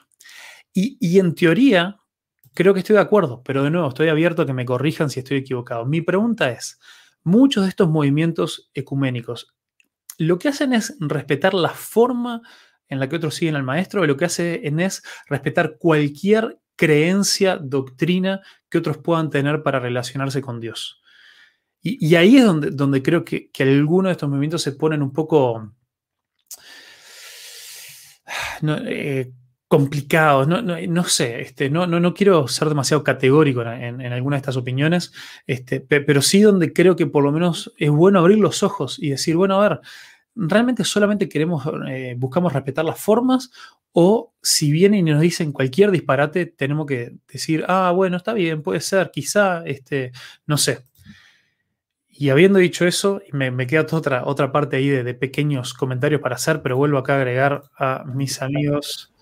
Este, y, y un poco con, haciendo un poco de resumen, hablando de esto de definiciones, preconceptos que cada uno de nosotros pueda tener en cuanto al ecumenismo, definiciones de unidad, concepto bíblico de unidad, eh, bueno, que, ahí, el que hable primero o el que levante la mano, no sé.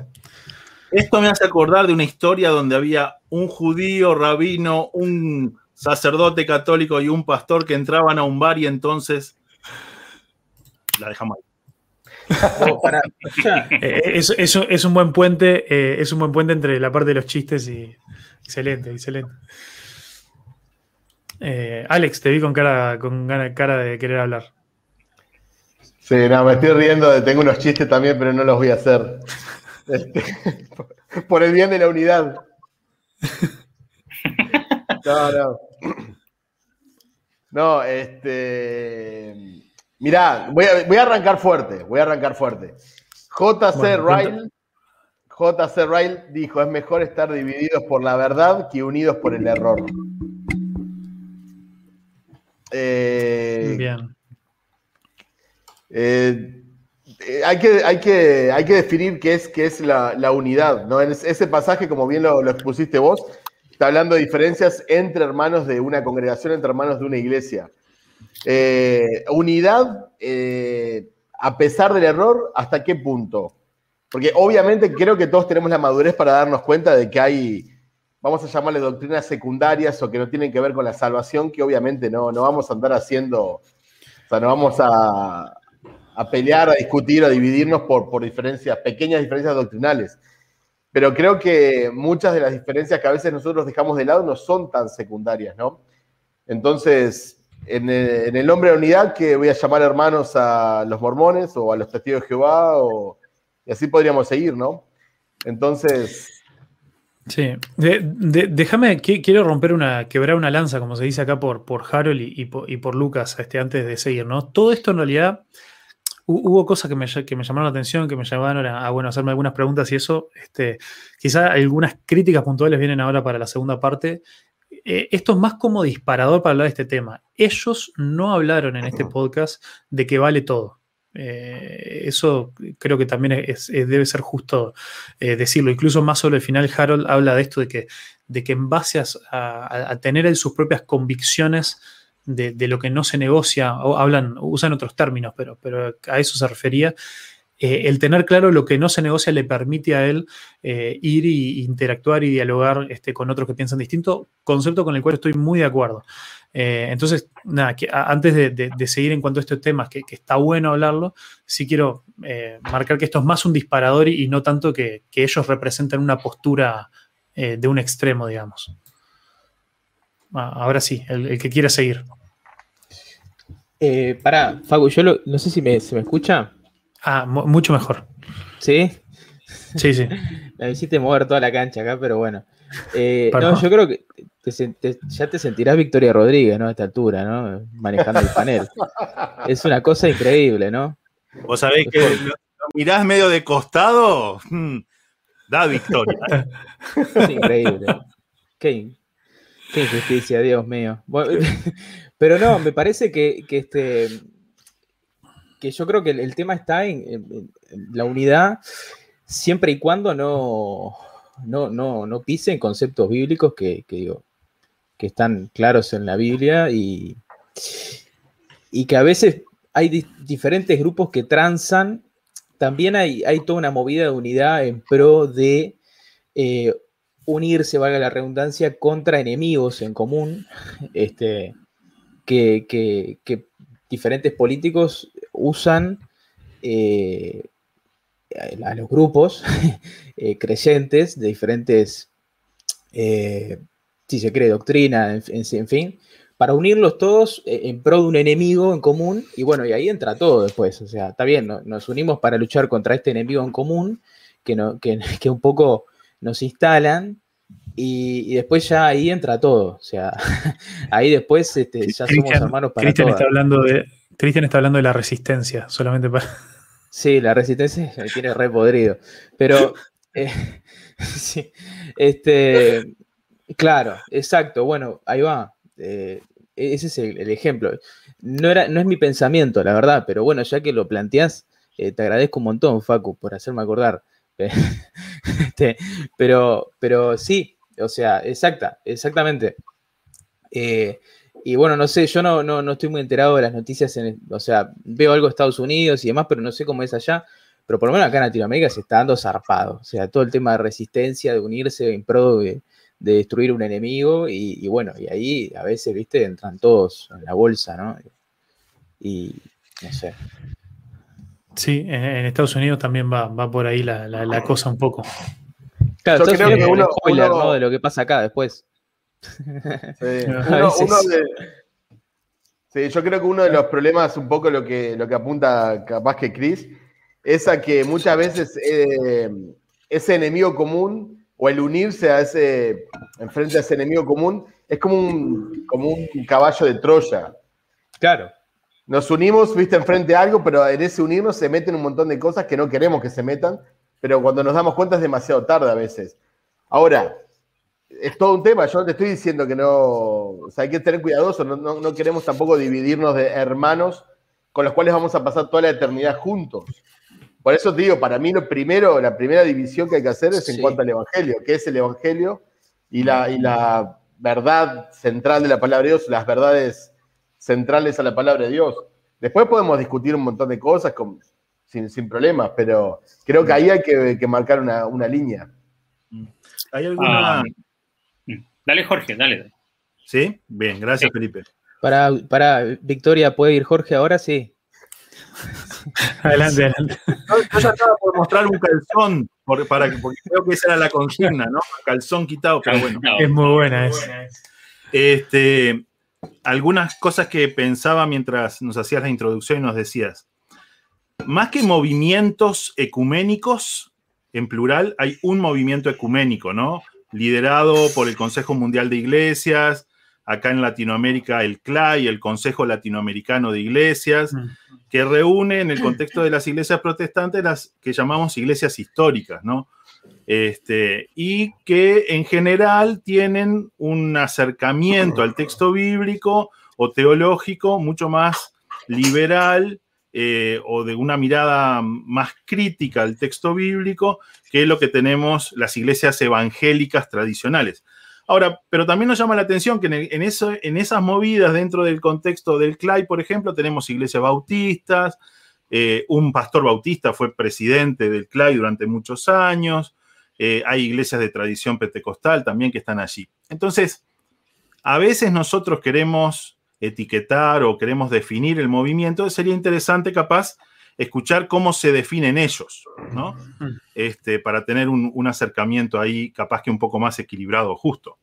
Eh, yo lo que me animo a decir a veces es que o hemos, o se ha movido el cuco este como para tratar de asustarnos a los que este, estamos dentro de, de algunos contextos evangélicos. No, el movimiento ecuménico en realidad es la estrategia de la Iglesia Católica para volver a cooptarnos, a volver a, a- a tenernos dentro este, de su estructura. Es bien interesante, dentro de la Iglesia Católica hay oficina que tiene que ver con asuntos ecuménicos, pero no toda la Iglesia Católica es monolítica. Hay hermanos dentro de la Iglesia Católica con los que podemos dialogar y hay idólatras con los que es imposible hablar porque su culto no tiene nada que ver con lo que creemos en el Evangelio. Eso como- me parece como para ayudarnos a, a complejizar capaz un poquito el, el contexto y tratar de tener una mirada un poquito eh, más balanceada capaz. No, está, está De- bueno, está bueno. Con el tema este de definir qué es cristiano, este, este me parece un asunto central, central, ¿no? Y, y cristiano como discípulo de Jesús, seguidor de Jesús, ¿no? Este, y, y ahí eh, la base, podríamos ahí apelar a bases de fe como de la Alianza Evangélica Mundial o Edimburgo, este, que nos ayudarían como a sistematizar alguna cosa. Pero creo que en esta cuestión bien, bien básica, decimos, ¿quiénes somos cristianos? Los que vemos a Jesús como el Hijo de Dios, que nace, vive con nosotros, muere y resucita por nosotros. Y ahí tenemos a los seguidores de Cristo. Después todo lo demás viene detrás de esto. Cómo nos acercamos al texto bíblico, el lugar de la mujer en el liderazgo, cómo nos organizamos y todo lo demás, ¿no? Entonces, para, para, para esto, déjame que termine esta idea. Eh, Con este tema de la de qué es ser cristiano y la unidad entre los que somos cristianos, nosotros no la tenemos que construir. Nunca somos llamados a construir la unidad, sí a cuidarla. Esta unidad entendemos que está dada por el Espíritu Santo que nos pone a todos nosotros, a mí y a todos mis hermanos cristianos, en el cuerpo de Cristo, en el contexto del reino de Dios. ¿No? Entonces, yo no puedo echar a nadie del reino de Dios, así como nadie me puede echar a mí del reino de Dios. Yo no tengo la llave, yo no soy la puerta del redil, es Jesús la puerta. Entonces, sí puedo elegir con quién hago cosas o dejo de hacer, con quién me reúno para adorar o a quién escucho este, en su reflexión del texto bíblico y su búsqueda de aplicarlo en el contexto de ahora, ¿no? Este, pero ese me parece una cosa bien interesante. No, yo no me, no me tengo que forzar en crear unidad. En todo caso, sí respetarla, reconocerla, cuidarla. Eh, no tengo otros puntos ahí, pero los dejo un poquito más para adelante. Um, Buenísimo. Lo, lo único que yo quería, quería sumar antes de Felipe, eh, me, me gustó mucho la, la definición de, de, bueno, de seguidor de Jesús que, que- que dio el Toto, por- porque es un poco la, la definición que se da del Evangelio, que da Pablo, que es básicamente Evangelio como, como ese resumen de, eh, de la obra de Cristo, pero yo le agregaría que también el que es seguidor de Jesús es el que se somete a, a este Jesús. Eh, porque, lo que, porque el mensaje de Jesús fue el anunciamiento del reino de Dios, y el reino de- y, y- y quienes son, forman parte del reino de Dios son aquellos que reconocen a, a- a Dios, bueno, a Jesús, el rey del reino, como aquel que gobierna nuestras vidas. Eh, que, esto es importante, porque si no podemos tener como esta idea de qué fue lo que Jesús hizo y todo lo demás, eh, pe- pero mantenerlo como, como en esa cosa media nebulosa, de decir, bueno, está, la forma en la que yo me, me, me relaciono con esos eventos eh, queda, queda a mi criterio. Solo eso como, como un asterisco ahí a, a- a la definición ahí del Evangelio o de- del seguidor de Jesús. Felipe, adelante. Sí, gracias, gracias Jorge. Yo, yo voy a tomar ese pasaje también que si- me imagino que citabas tú ahí, Efesios 4.3, ¿no? Ujú. Solícitos, solícitos, o sea, diligentes en guardar la unidad del Espíritu. La unidad está hecha, ¿no? Entonces somos llamados a, a- a guardar, a cuidar esa unidad en el vínculo de la paz. Y, y después pasa a decir un cuerpo, un espíritu, más adelante un Señor, una fe, un bautismo, un Dios, un Padre, todo el cual es sobre todo, por todos y en todos, sobre, por y en, ¿no? Y creo que hace referencia a lo que decía recién Facundo. El tema, entonces, seamos honestos, ¿cuál es mi motivación para crear esta unidad? O esta, esta idea de crear, ¿no? Eh, Esta unidad de incluyámoslos a todos. Cu- ¿Qué- tenemos que ser honestos, ¿qué es lo que a mí me motiva para eso, ¿no? Y, y la verdad es que no siempre está esa honestidad. ¿Cuál es la motivación detrás? Nosotros no podemos conocer el corazón de, de otras personas. Muchas veces en sus acciones se muestra su motivación. No la podemos conocer de antemano. Entonces, cuando detrás de estos intentos de hacer ecumenismo, vamos a llamarlo así, yo sé que eh, eh, si nos vamos en la semántica, claramente eh, no nos va a dar, ¿no? Lo que nosotros entendemos por este, como decía Jorge, el movimiento ecuménico, ¿no? Congregar, a, no importando credos, religiones, visiones, a, eh, cosmovisiones, estamos todos juntos porque hay un fin a, a alcanzar y tenemos que hacerlo todos juntos. Entonces, eh, el problema es que cuando se rompe una represa de agua, no se rompe de, de, de cuajo, comienza a filtrar agua, ¿no? Entonces aquí es donde nosotros tenemos que tener el cuidado, ¿no? Sobre todo aquellos que tenemos responsabilidad sobre otras personas, de, de, de cuidar de ellos espiritualmente, ¿no? Ah, de, de llamarles la atención de, de- por dónde se está filtrando agua, por dónde se está filtrando ciertas ideas y pensamientos que tienen un objetivo en particular y que no es la extensión del reino del Evangelio, ¿no? Mm, mm. que no es la extensión de, de- de la palabra de Dios. Tiene otro objetivo. Ahora, pueden ser objetivos muy loables, algunos, otros de hecho no, pero, pero ahí es donde yo tengo que ser honesto en decir, a ver, y, y esto es un problema que en- tenemos hoy quizás más antes. La pandemia no ayudó en nada a esto, tenemos que ser honestos, porque muchas cosas eh, eh, no hemos polarizado. Hoy día hablaba, yo tengo a mi hijo en la escuela eh, con una maestra que se fue a vacunar y otra maestra que no se querían vacunar y habían otras maestras con COVID y, y hay una, hay una, una polarización entre gente que dice yo no me voy a vacunar y, y yo y imagínense eh, eh, en, en cosas que realmente son importantes como el evangelio no Ah, tristemente lo, lo que lo que nos separa a nosotros muchas veces no es el evangelio sino que son estas otras cosas que en las que pensamos distintos ¿por qué? porque yo catalogo entonces si alguien tiene una idea un poco más social, entonces yo le pongo un epíteto, no lo vamos a decir acá, pueden poner el que quieran. Si tenemos alguien que eh, eh, está más relacionado con los negocios, entonces le ponemos un epíteto para él, ¿no? Y, y ya lo encasillamos a él, porque somos prejuiciosos, todo el tiempo somos prejuiciosos, lo encasillamos y, le hacemos todo un análisis y desglose de cómo debería ser su pensamiento en otras áreas, ¿no? Y yo creo que ahí estamos equivocándonos, ¿no? Eso yo creo que es la primera reflexión que yo hago. Yo me equivoco si pienso que al que ayuda al pobre o el que quiere generar riqueza, eh, lo, lo tengo que poner en cierto punto porque así es como el mundo me ha enseñado a catalogarlo, ¿no? Y yo creo que por ahí va y es un asunto más político, más social que teológico, ¿no? Entonces, eh, eh, tenemos la escritura que, que, nos da instrucciones para ambas cosas, y estoy siendo muy, muy general en esto, nos da instrucciones cómo debemos relacionarnos, en cómo nosotros debemos relacionar con, con los más necesitados, en cómo debemos relacionarnos con la riqueza y con el dinero, cómo debemos relacionarnos con, con, con, lo cívico, con lo social, con lo político, porque somos entes políticos, votamos, votamos, participamos, tenemos una opinión, pensamos que ciertas políticas o ciertas leyes son mejores que otras, pero eso a mí no me hace eh, que porque eh, estas cosas eh, podemos diferir, entonces vamos a agrandar el círculo para que entren todos. No sé si me expreso bien pero es claro precisamente en 1 Corintios, más adelante que Pablo da instrucciones, y si no me equivoco es en el, en el capítulo 14, cuando él, él le dice, eh, eh, no lo tengo aquí, pero o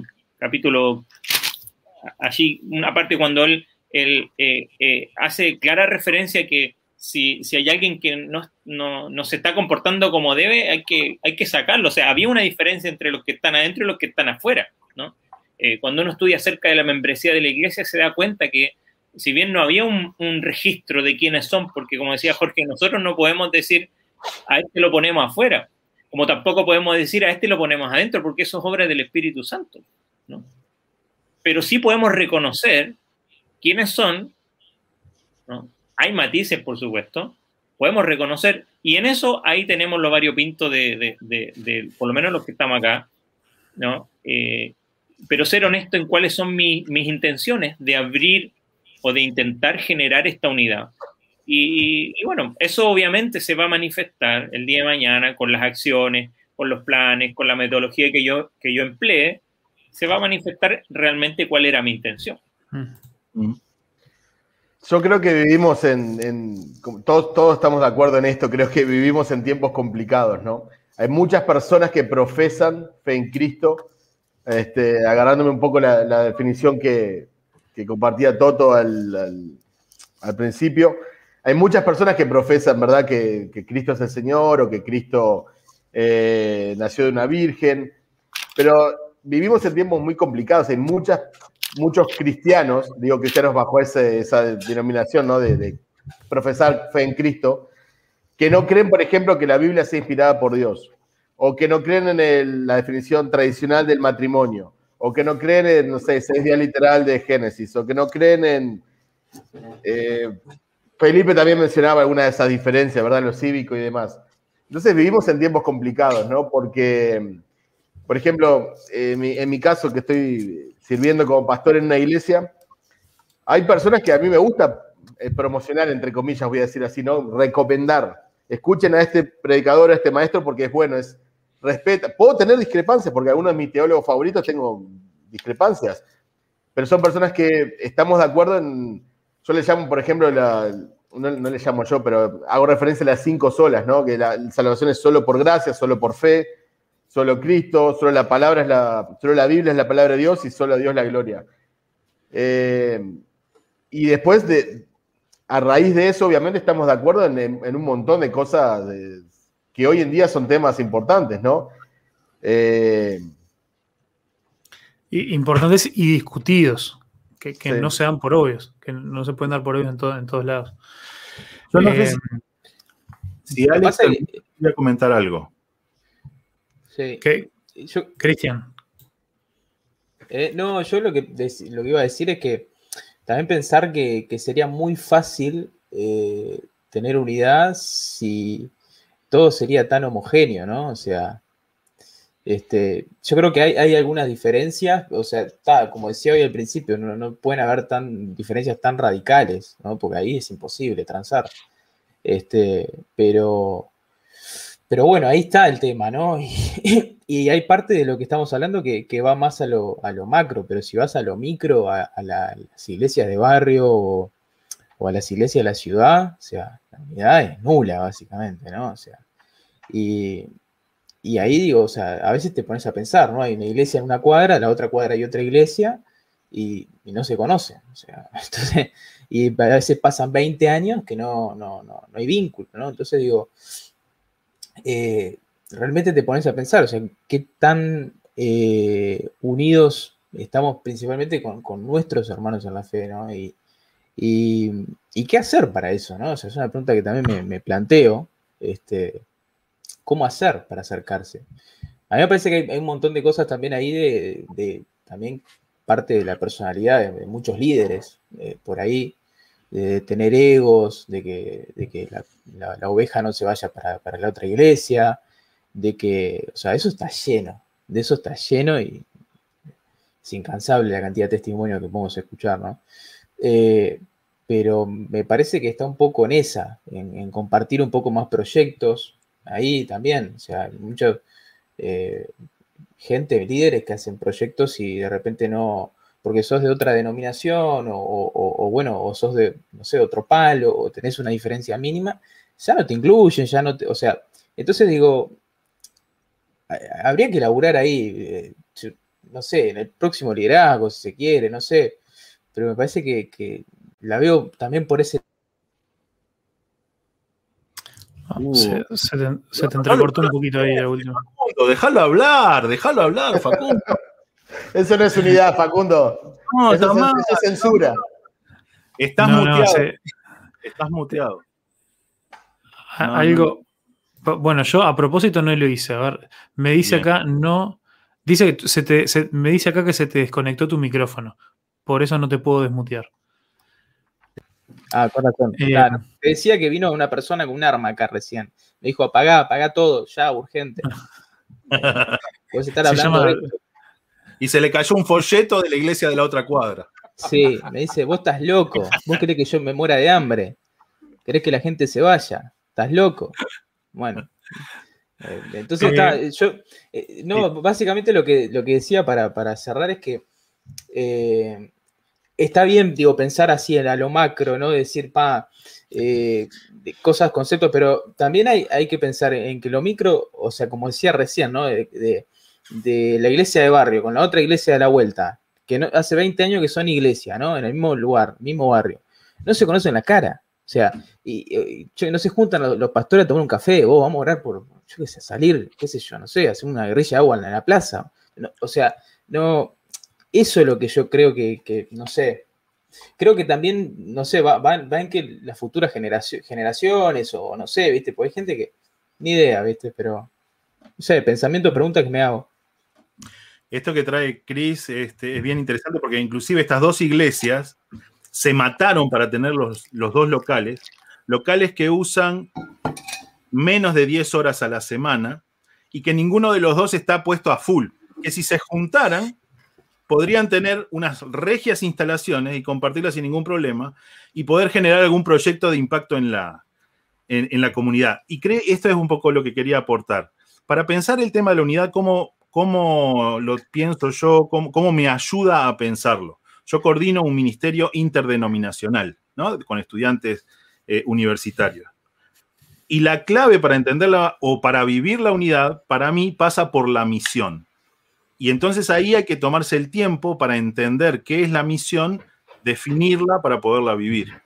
Misión es proclamación de la buena noticia de Jesús, pero en todas sus implicaciones. Cuando hablamos de la centralidad del mensaje de Jesús de amar al prójimo como a uno mismo y amar a Dios con toda la fuerza, con toda la mente, con todo el corazón.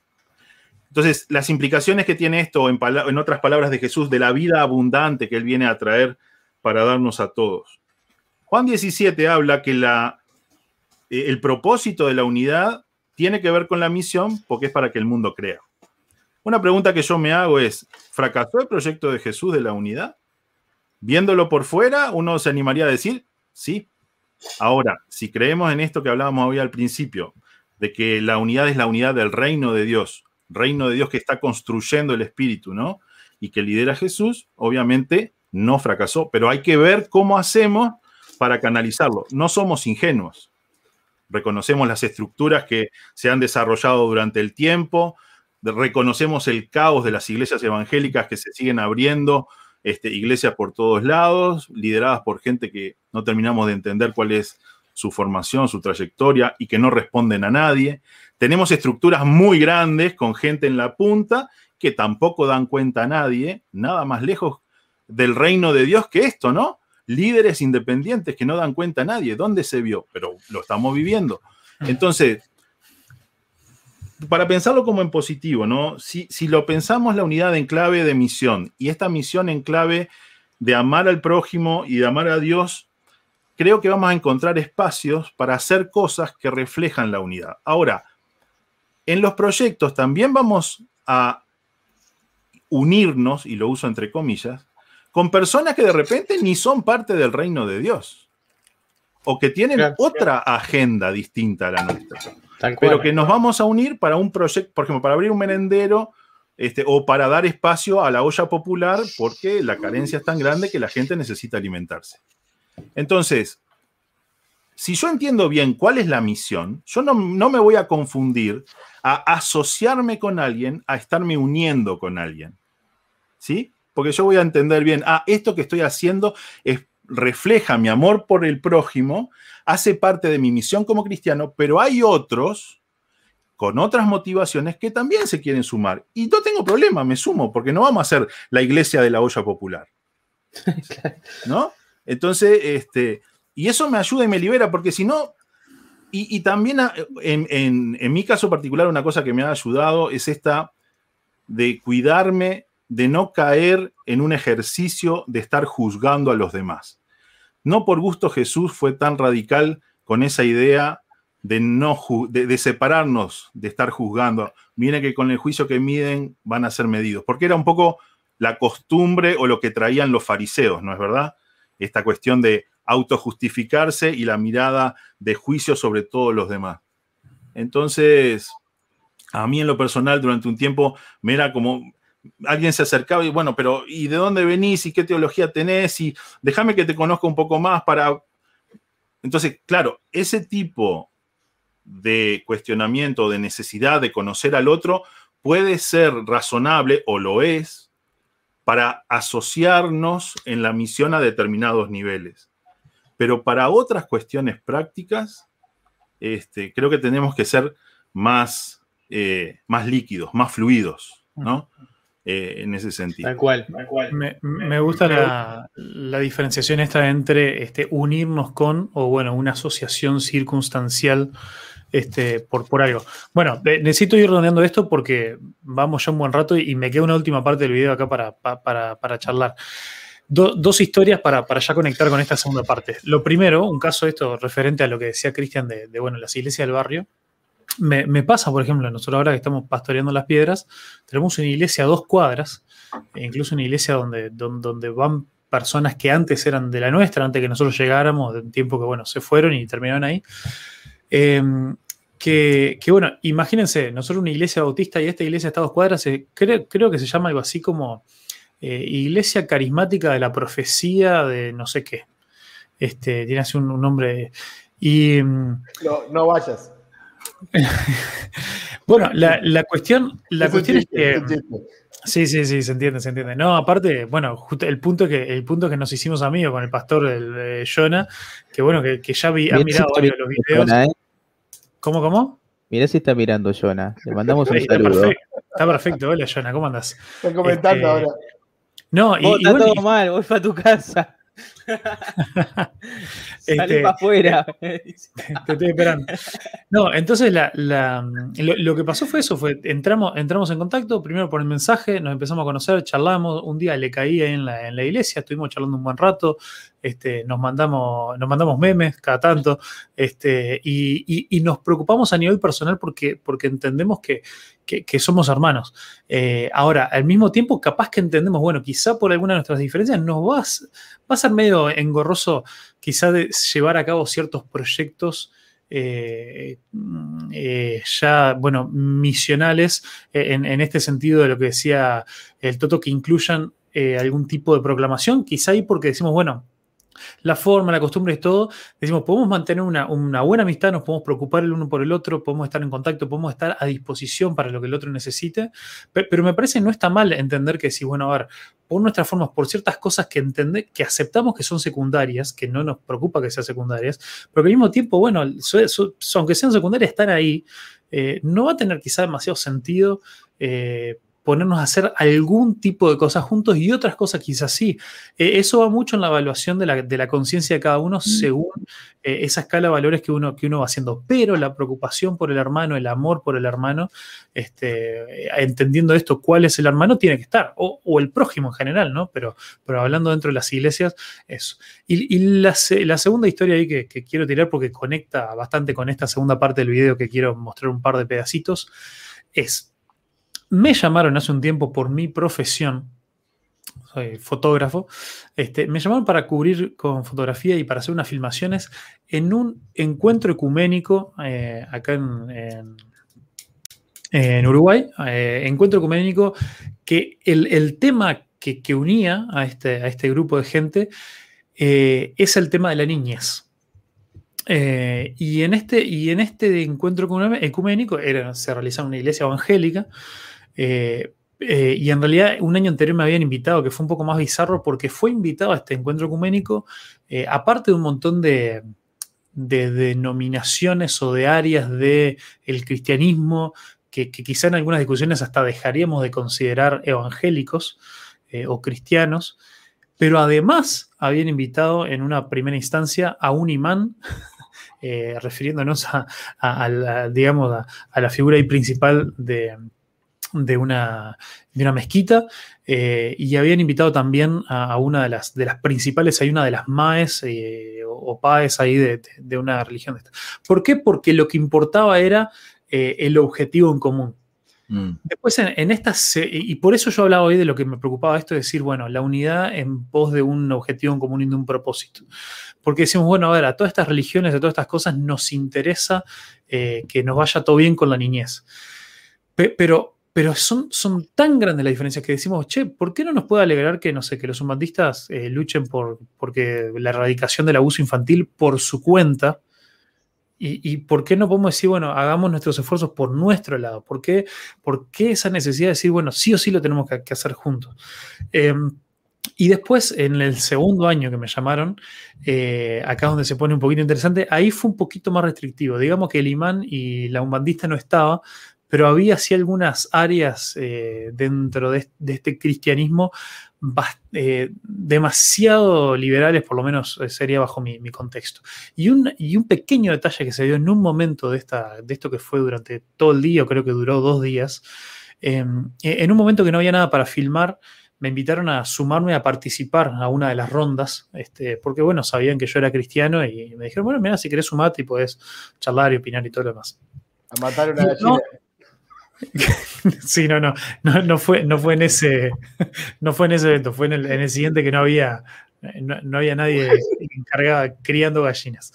Eh, eh, entonces, eh, me invitan ahí, estábamos charlando, estábamos en una mesa ahí de discusión y acababan de presentar una metodología de enseñarle la Biblia, de enseñarle la palabra de Dios a los niños, que la habían demostrado con grandes, pero es así como lo hacían con los niños que es todo, enseñar la Biblia a través del juego.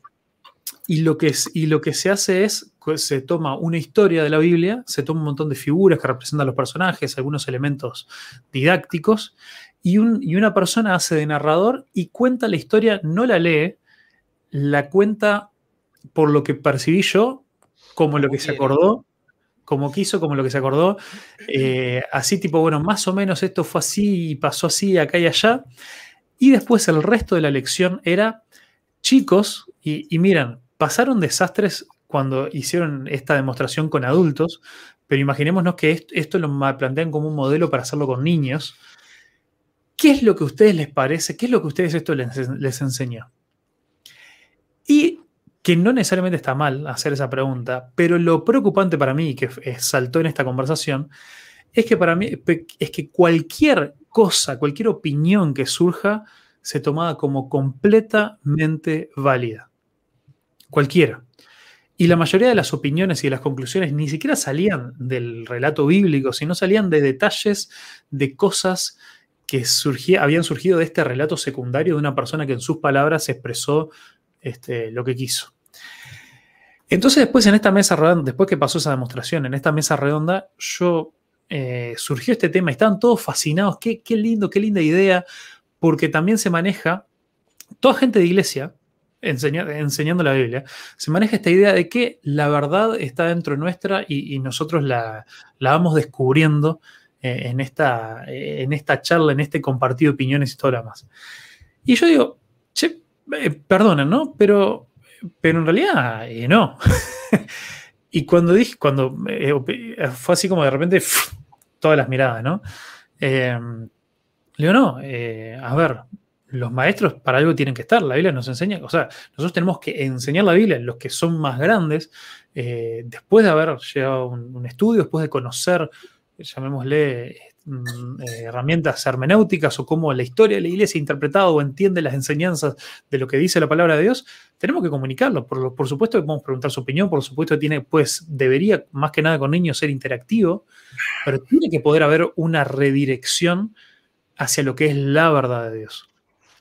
Y realmente, mm, no exagero en decir que me tomaron como un loco y un disparatado al, tener esa opinión. Me dijeron, pero, pero eso es muy, eh, es muy, no me acuerdo la palabra que usaron, es muy cuadrado, es muy sesgado, es muy eh, obtuso.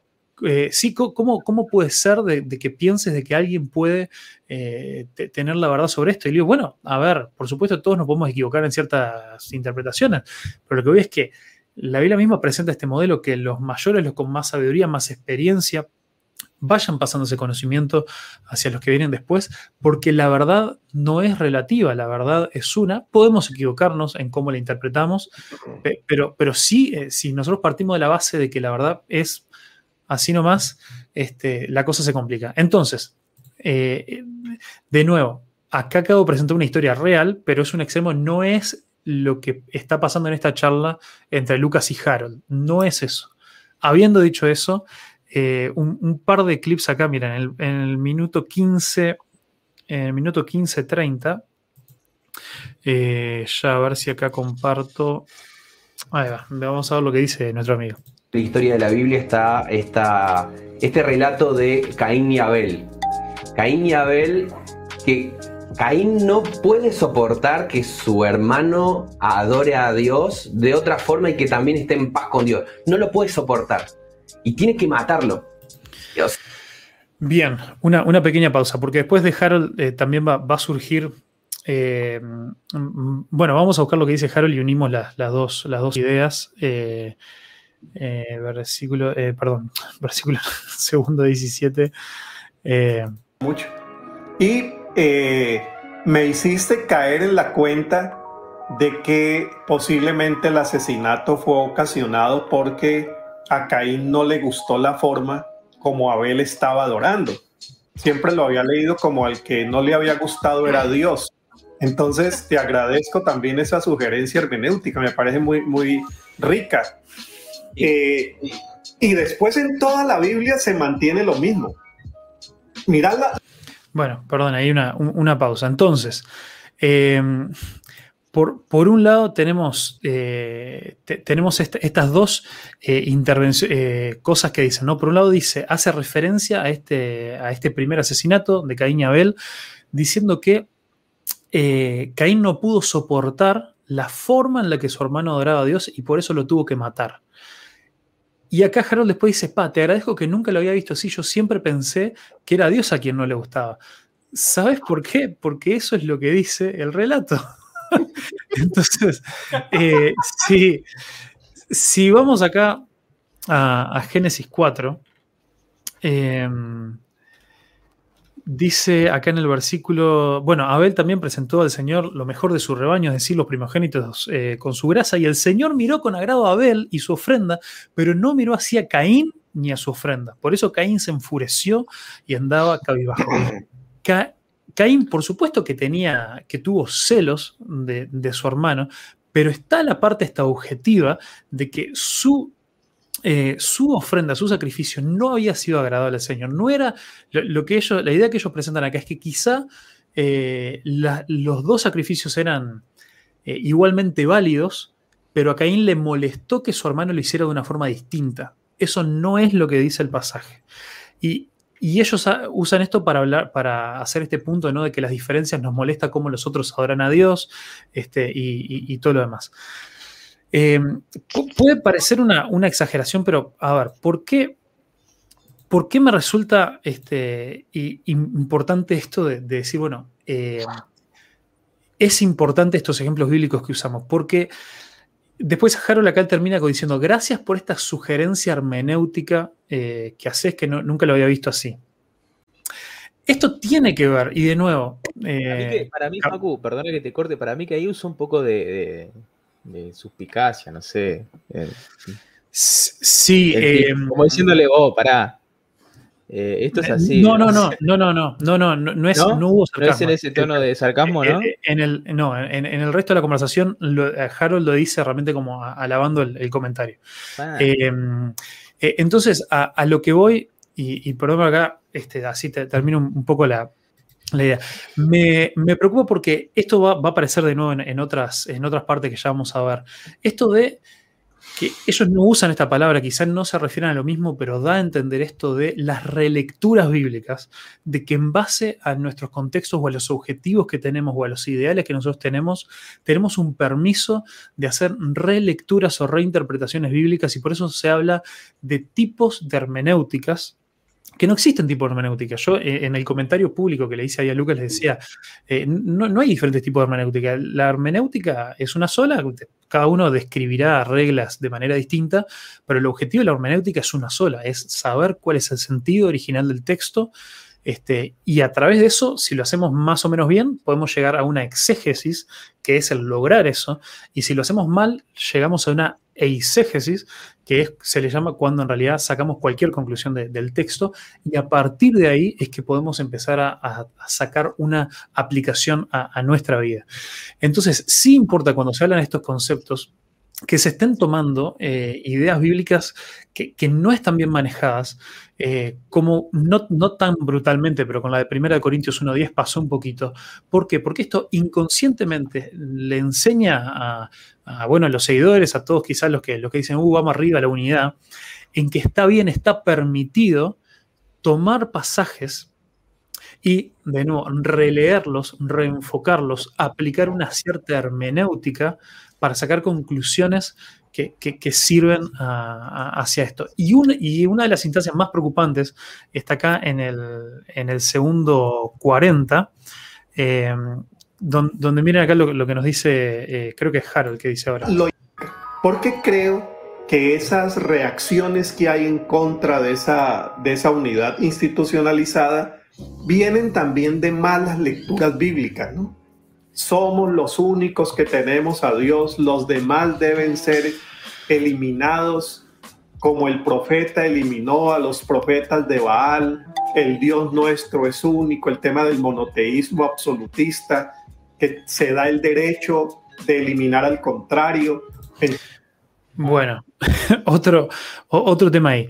Eh, habla esto, ¿no? De, que qué horrible cómo, nosotros no podemos este, soportar o que querramos deshacernos de que él piensa diferente a nosotros puede haber un aspecto válido de eso, el tema del respeto, las opiniones, de que la Biblia misma también nos, habla de que, bueno, es, es una decisión de cada uno lo que va a hacer este, al, momento de encontrarse con Cristo no. Pero después toman este pasaje, Primera Reyes 18, y lo presenta eh, a, una, de una manera como un ejemplo negativo de que qué horrible como este profeta eh, monoteísta eh, se deshizo de los profetas de Baal porque no estaban de acuerdo con lo que él pensaba. Lo escuché dos o tres veces, pero parece ser esa la idea que plantea. Entonces, uno de los momentos que bíblicamente está presentado como uno del clímax de la carrera del profeta Elías. Eh, y, la gran victoria que Dios le da y cómo Dios avala esto, cómo es, cómo es parte del juicio de Dios sobre estos profetas adoradores de dioses extraños, adoradores de dioses que exigían incluso sacrificios humanos. Eh, y esto era parte de cómo Dios iba a llevar a cabo su juicio eh, sobre, sobre estos pueblos y cómo estaban mal influenciando a Israel. Se, se toma acá como un ejemplo de, ah, qué, qué absolutistas, qué, qué, qué cosa, cómo, este, cómo no podemos convivir con otras ideas. Me, me resulta preocupante. Y después vuelve a saltar un poquito más adelante el, el tema de, eh, de Caín, eh, de Caín y Abel. Escuchamos acá en el 18, eh, 1835. Bien es muy grave. Lo, lo que dicen los expertos en análisis de las tendencias de pospandemia será un mundo cada vez eh, más exclusivista, discriminatorio. Eh, otra vez el tema de Caín que quiere eliminar a Abel por temas religiosos, por temas raciales, por otros más. Bueno, otro tema que, que salta ahí. Se están, lo- la gente que sabe dice que el mundo post pandemia va a ser cada vez más dividido, más lo que sea. Puede ser algo válido, un estudio, algo que surge ahí, pero se vuelve al ejemplo de Caín y Abel para decir que eliminó a su hermano por temas religiosos y por temas raciales. No preciso explicar por qué el tema racial, cuando estás hablando de tu hermano, no tiene mucho sentido, ¿no? Eh, pero. mm, Tremendo Eh, walk, ¿Cómo, cómo? Tremendo walk, el Harold. Tremendo sí. Eh, o- o- ojo, no, no, le, no le estoy queriendo pegar a Harold, estoy seguro que es un hombre con una trayectoria tremenda y muchas cosas lindas hechas para el reino de Dios, eh, pe- pero, pero estos ejemplos puntuales me preocupan. Este, y, y de nuevo, ya vimos en la interpretación eh, de, de Génesis 4 que no era por un tema ni siquiera re- racial ni ahí, pero religioso tampoco, porque tenía que ver con el problema del corazón de Caín eh, no con un tema de las formas. Después hay discusiones teológicas de por qué Dios le habrá agradado un sacrificio eh, y sí y el otro no, pero desde la perspectiva de Caín, él tenía celos de su hermano y él no se puso a, preguntarse a sí mismo por qué, cómo puedo yo ofrecerle un sacrificio agradable a Dios y en vez de enfocarse en eso, fue a asesinar a su hermano. Eh, algo que no tiene nada que ver con algo religioso, que tenía que ver con el problema de su corazón. Y creo que, creo que lo último, este, a ver, así, así ya, ya no, no, la, no la alargo más. Este, me voy más para el final, el 20, 22, acá, 45. diálogo.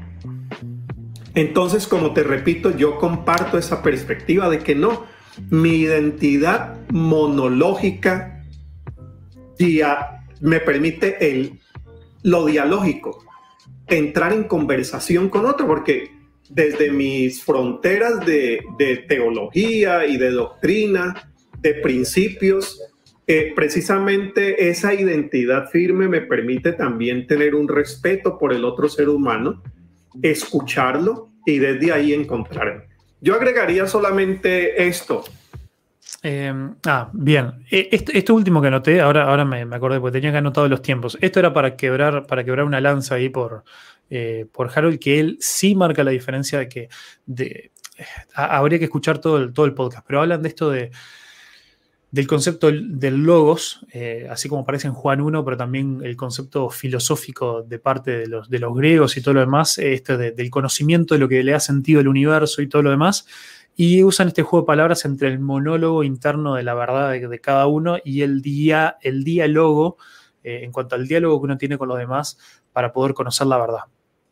Quebrando la lanza ahí de que Harold sí dice, bueno, eh, yo puedo interactuar con los demás, puedo tener ese diálogo con otros porque tengo claro mi monólogo, tengo claro eh, esas bases, tengo claro esas cosas centrales que, que no, que no se negocian. Entonces, eso, eh, eso está bueno que, que él ahí, que él ahí lo, lo aclaró, Pe- pero igual hay, hay cosas ahí que, bueno, ya no, no le quiero alargar más, pero, pero no, tiene, no tiene tiempo. No, no quiero alargarla más. Pa- para redondear este tema, esta sección lo que me preocupa es el uso de la hermenéutica o de la interpretación bíblica.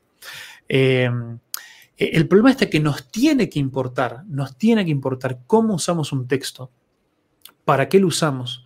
Nos tiene que importar esto de si, de si nosotros queremos, eh, primero ya venimos con una idea preconcebida y queremos buscar cómo encajamos eso en otros textos. E incluso nos tiene que importar, que es uno de los grandes problemas con muchos predicadores, que no necesariamente dicen cosas malas o que, son, que sean cosas antibíblicas, pero que las dicen desde pasajes que no tienen nada que ver. Este, entonces uno dice, bueno, no está diciendo nada incorrecto, pero el texto habla de otra cosa. ¿Por qué no buscas un texto? ¿Por qué no analizas un texto y sacas las conclusiones correctas de ese texto y te enfocas en eso? Y esto eh, realmente es algo que con el tiempo, quizá no de golpe, pero con el tiempo genera esta, eh, esto de que, de que la gente pueda o quiera o se acostumbre a agarrar la Biblia y decir, eh, yo tengo mis propias, mm, mis propias ideas, mis propias cosas y voy a ver cómo las fuerzo al texto, que eso sería esta, este concepto de la eisegesis. y, cómo importa esto a medida nosotros vamos desarrollando estos pensamientos y estos conceptos sobre unidad y todo lo demás. Ah, entonces, bueno, ahora sí, sé que hablé mucho, sé que di varios ejemplos.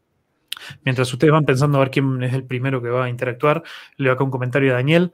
Dice, la Biblia dice que Dios no miró con agrado eh, ni a Caín ni a su ofrenda, lo que había en el corazón y la forma, eh, lo que había en el corazón y la forma de presentarlo. Ahí va, excelente. Bueno chicos, disculpen que hablé mucho, pero ahora sí, la cancha es de ustedes.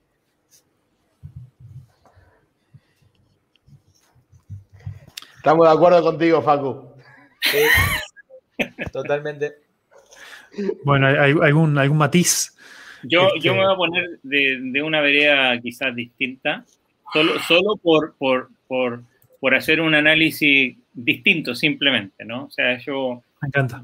No, yo no voy a, no, no voy a entrar a hacer un análisis exegético del pasaje, no es necesario. Creo que, que los que estamos acá entendemos qué es lo que, qué es lo que sucede allí. Pero, pero a, ver, una de las cosas que a mí me gusta, no soy sociólogo, no, no, no, no me interesa hacerlo tampoco, pero me gusta mucho leer acerca del comportamiento humano. ¿no? Y estoy tratando de hacer un estudio acerca de, de, lo que está pasando en la iglesia respecto a, a, a cómo, cómo, lo que está pasando en el mundo, eh, de una u otra manera, eh, eh, también sucede dentro de la iglesia, porque somos, somos entes sociales, participamos de la sociedad. Eh, yo vengo de un país que se llama Chile. En Chile hoy hay un malestar social eh, desbordado y, eso se refleja sí o sí, o en, en, gran parte, en la vida de la iglesia, por lo menos de la gente que está viviendo este tipo de cosas. Acá en Uruguay hay cosas que son distintas, pero hay cosas que son globales, ¿no? Ah, ¿Y por qué digo esto? Porque el analizar de, por qué estas personas, que yo no las conozco, hoy día puse a, ver algo de, Harold Segura, de quién era y, cuáles son sus textos y, cuál es su trabajo, y yo no voy a hacer un juicio de él, pero sí eh, uno siempre tiene que eh, eh, escuchar, a ver, mi padre, muchas cosas, pero siempre nos decía, a los locos hay que escucharlo, ¿no? O a los que uno no está de acuerdo, uno tiene que prestarle atención, porque hay una razón para que digan estas palabras, ¿no? Y, yo, eh, en lo personal, y en eso quiero hacer el matiz para, para enriquecer quizás la discusión, y quizás nos vamos otra hora más, pero eh, que personas creyentes de, iglesias que quizás no iríamos nosotros, pero que podemos decir están dentro del círculo, y, y para algunos dirían, estos no están acá, pero en fin, pero están allí y, la razón de por qué Facu se tomó todo este tiempo para hablar de él es porque importa lo que, lo que están hablando ellos. a mí me, me, me, preocupa que como, como creyentes y quizás de un lado más conservador, no tomemos en consideración que este tipo de opiniones tiene una razón, tiene un motivo y tiene, tiene, una, tiene un, un contexto y no podemos obviarlo. ¿no? Entonces, hoy día miraba el Twitter de un pastor, se llama Ray Ortlon, no sé de dónde es, pero ponía una iglesia, ponía la foto de una iglesia que me imagino debe ser de los años 40, 50, donde el fondo de la iglesia, en el púlpito atrás dice Jesús salva, Y adelante aparece como todo un coro, toda una delegación del Ku Klux Klan, Entonces, él decía, eh, esta es una iglesia fiel en doctrina sí, pero en cultura no. ¿no? Entonces decía, la cultura hace que la doctrina sea amargamente desagradable para cualquier persona honesta. Yo, uno tiene que ser honesto en que muchas veces, porque somos pecadores, muchas veces nuestro intento de ser conservadores y, guardar ciertos límites y ciertas líneas, eh, no siempre se ha hecho bien. ¿no? Incluso creo que la mayoría de las veces se ha hecho mal hecho mal porque, que Gálatas para eso se escribió, o sea, eh, están, están, están em, eh, necesario volver a leer Gálatas hoy, porque ahí para mí, en lo personal, eh, creo que un punto allí es que Pablo lo dice en el, en el versículo 14, primer capítulo, el 13 y 14 dice, porque ya habéis oído acerca de mi conducta en otro tiempo en el judaísmo, dice, y perseguía sobremanera la iglesia de Dios y la asolaba. Y luego en el 14, y en el judaísmo aventajaba a muchos de mis contemporáneos en mi nación. No era solamente un asunto que tenía que ver con la ley, personalmente eso es lo que yo traigo. Para mí esos dos versículos son una bisalga en este libro, porque no es un asunto solamente del, de legalismo, sino que era un asunto cultural. Y hace, ha hecho tanto daño el, y, es imposible desprendernos de este traje, Pero ha hecho tanto daño cuando hemos evangelizado y no hemos comprendido que, cuando se comparte el evangelio uno tiene que comprender también la cultura de, desde donde, uno viene y a dónde va. Y tristemente hemos recibido, y, lo digo, hemos recibido, y no estoy apuntando a nadie, pero hemos recibido muchas veces un evangelio tan culturizado, tan culturizado que eh, eso nos, nos define y, casi penetra en los genes, en el ADN de nuestra iglesia. Y claramente, cuando vemos que esto nos, eh, porque muchos han vivido en una burbuja en lo evangélico, cuando nos damos cuenta de esto, entonces reventamos y reventamos para cualquier lado. Entonces, eh, yo atajo y por eso hago el matiz, ¿no? Atajo que entiendo, ¿no? Y estudiando el comportamiento humano, entiendo que estas personas con las que no comparto su opinión tengan esta, esta visión o tengan esta nueva idea, porque tristemente mucho de lo que sea, eh, voy a decirlo como se lo escuché a, un, a, un, a alguien brasileño, no le va a gustar a muchos, ¿no? Pero decía, la teología se destiló en Alemania, se envejeció en roble en Inglaterra, se pudrió en Estados Unidos y nosotros los latinoamericanos las hemos consumido. ¿no? Entonces. Nosotros la vendimos toda. Entonces. entonces eh, tenemos, tenemos que reconocer y atajar el guante de que mucho de lo que nosotros, como decía A.W. Tozer, hemos uh, parloteado como cotorras, repitiendo lo que otros dijeron sin entender, eh, somos personas distintas a los que quizás nos compartieron. ¿no? Y simplemente bueno, como para mostrar algo diferente, porque yo no comparto lo que estas personas que, que, que escuchamos, que nos presentó Facundo, opinan ahí en cuanto a interpretar el pasaje, en cuanto a, a otras cosas, pero entiendo que eso esté pasando, ¿no? entiendo que eso esté pasando en la iglesia y cuando no somos conscientes de que eso también viene porque como iglesia eh, y tratando de cuidar la doctrina hemos cometido eh, eh, muchos errores, eh, no vamos a saber eh, eh, trabajarlo, ¿no? Y, y, qué hacer con ese tipo de cosas. Ok. Dale, dale Toto. yo tengo, tengo varias observaciones y comentarios para hacer, pero quiero empezar con una pregunta que tiene que ver con el pasaje de Caín. ¿Cómo creen ustedes que Caín supo que Dios no se agradó con su ofrenda? No es en la declaración posterior de Dios, porque dice que él sale en ese momento ya enojado y decepcionado. No tenemos una respuesta explícita en el texto, lo leemos entre líneas, abre la puerta a la especulación, especulación que puede ser la que está haciendo Harold y la que está haciendo este chico, perfectamente. Entonces, a lo que voy es,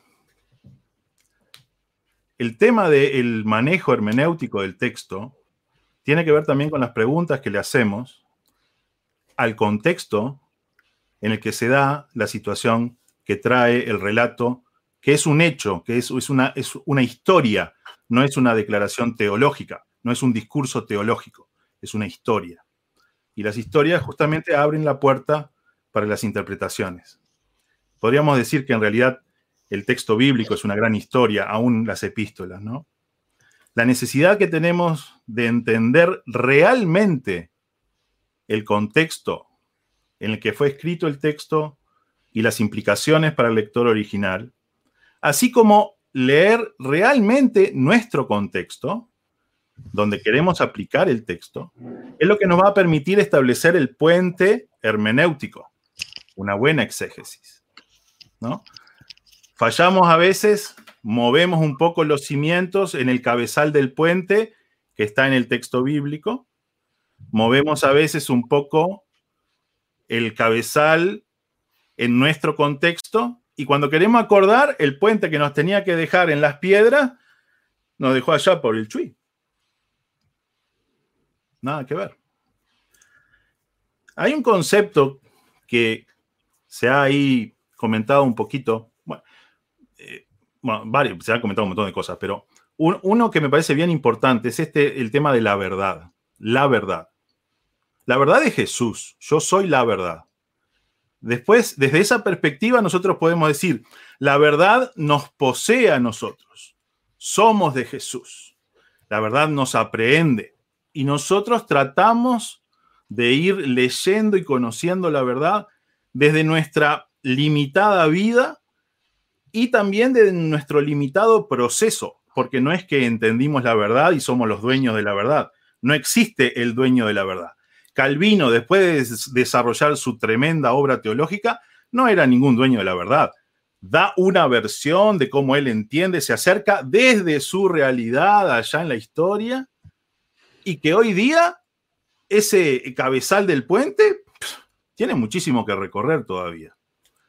A veces, cuando nos enganchamos mucho, creo yo, en la articulación para la teología sistemática que busca esta cosa tan abstracta de eh, definir y ordenar la revelación de Dios para con el hombre y responder las grandes preguntas, creo que tenemos que tener cuidado con eso cuando esa mentalidad tan moderna, porque responde a una forma de pensar y de entender el mundo de la modernidad, que hoy no estamos en la modernidad, estamos en otra cosa. Algunos le llaman posmodernidad. Creo que hay un, ahí daría para hablar muchísimo, creo que hay distintas posmodernidades o lo que estemos viviendo según el contexto y todo lo demás. Ahora, si yo tengo el acercamiento de que la verdad me posee, pero que yo no soy el dueño de la verdad, sanamente relativizo mi acercamiento y mis conclusiones. Van a ser mis conclusiones del texto bíblico, pero no necesariamente ni las únicas ni las más apropiadas para otros contextos. ¿sí? Ah, de ahí el valor de la lectura comunitaria de la Biblia, ¿no? Que, que ellos El hablan, hablan de eso. Y el valor de la lectura comunitaria de la Biblia es la que me permite a mí, leyendo el Salmo 23, entender toda la dimensión que tiene para Marta, viuda de 70 años, que pelea para llegar a fin de mes porque no le alcanza la plata. Y para ella, ¿qué significa que el Señor es mi pastor, en delicados pastos me hará descansar? Ah, no, esa es una interpretación que no es la verdad. ¿Qué, qué no verdad es? No es tu verdad, clase media, que llegás tranquilo a fin de mes, que haces tus vacaciones con tu familia. ¿Es menos verdad la de esta hermana en su contexto que la tuya, que tenés el privilegio de predicar en cada culto del domingo o cuando sea? Entonces, hay una construcción de la verdad en comunidad. ¿Sí?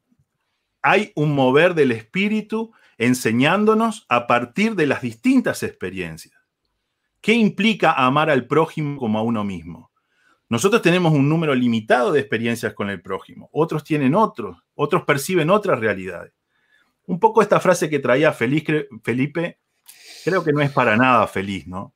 Con esta idea, es, es la idea colonial de la, de la eh, desarrollo de la teología, ¿no?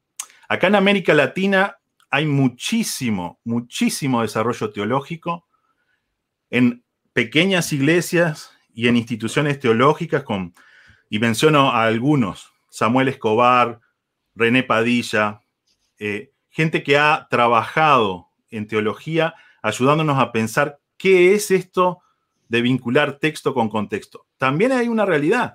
Mucho de la teología que se produjo en el norte o que se sigue produciendo en el norte responde a intereses políticos, económicos. Cuando leemos un poco de historia de la iglesia, calculo que ustedes ya lo han hecho, obviamente salta, ¿no? De ciertos desarrollos teológicos que en realidad responde a los mecenas que estaban por atrás de la iglesia que necesitaban que hubiera determinadas justificaciones. Estructuras que se montan para justificar algunos hechos históricos. La Convención Bautista del Sur, que surge para defender y dar forma, o sea, eh, justificar teológicamente el desarrollo del esclavismo en el sur de Estados Unidos.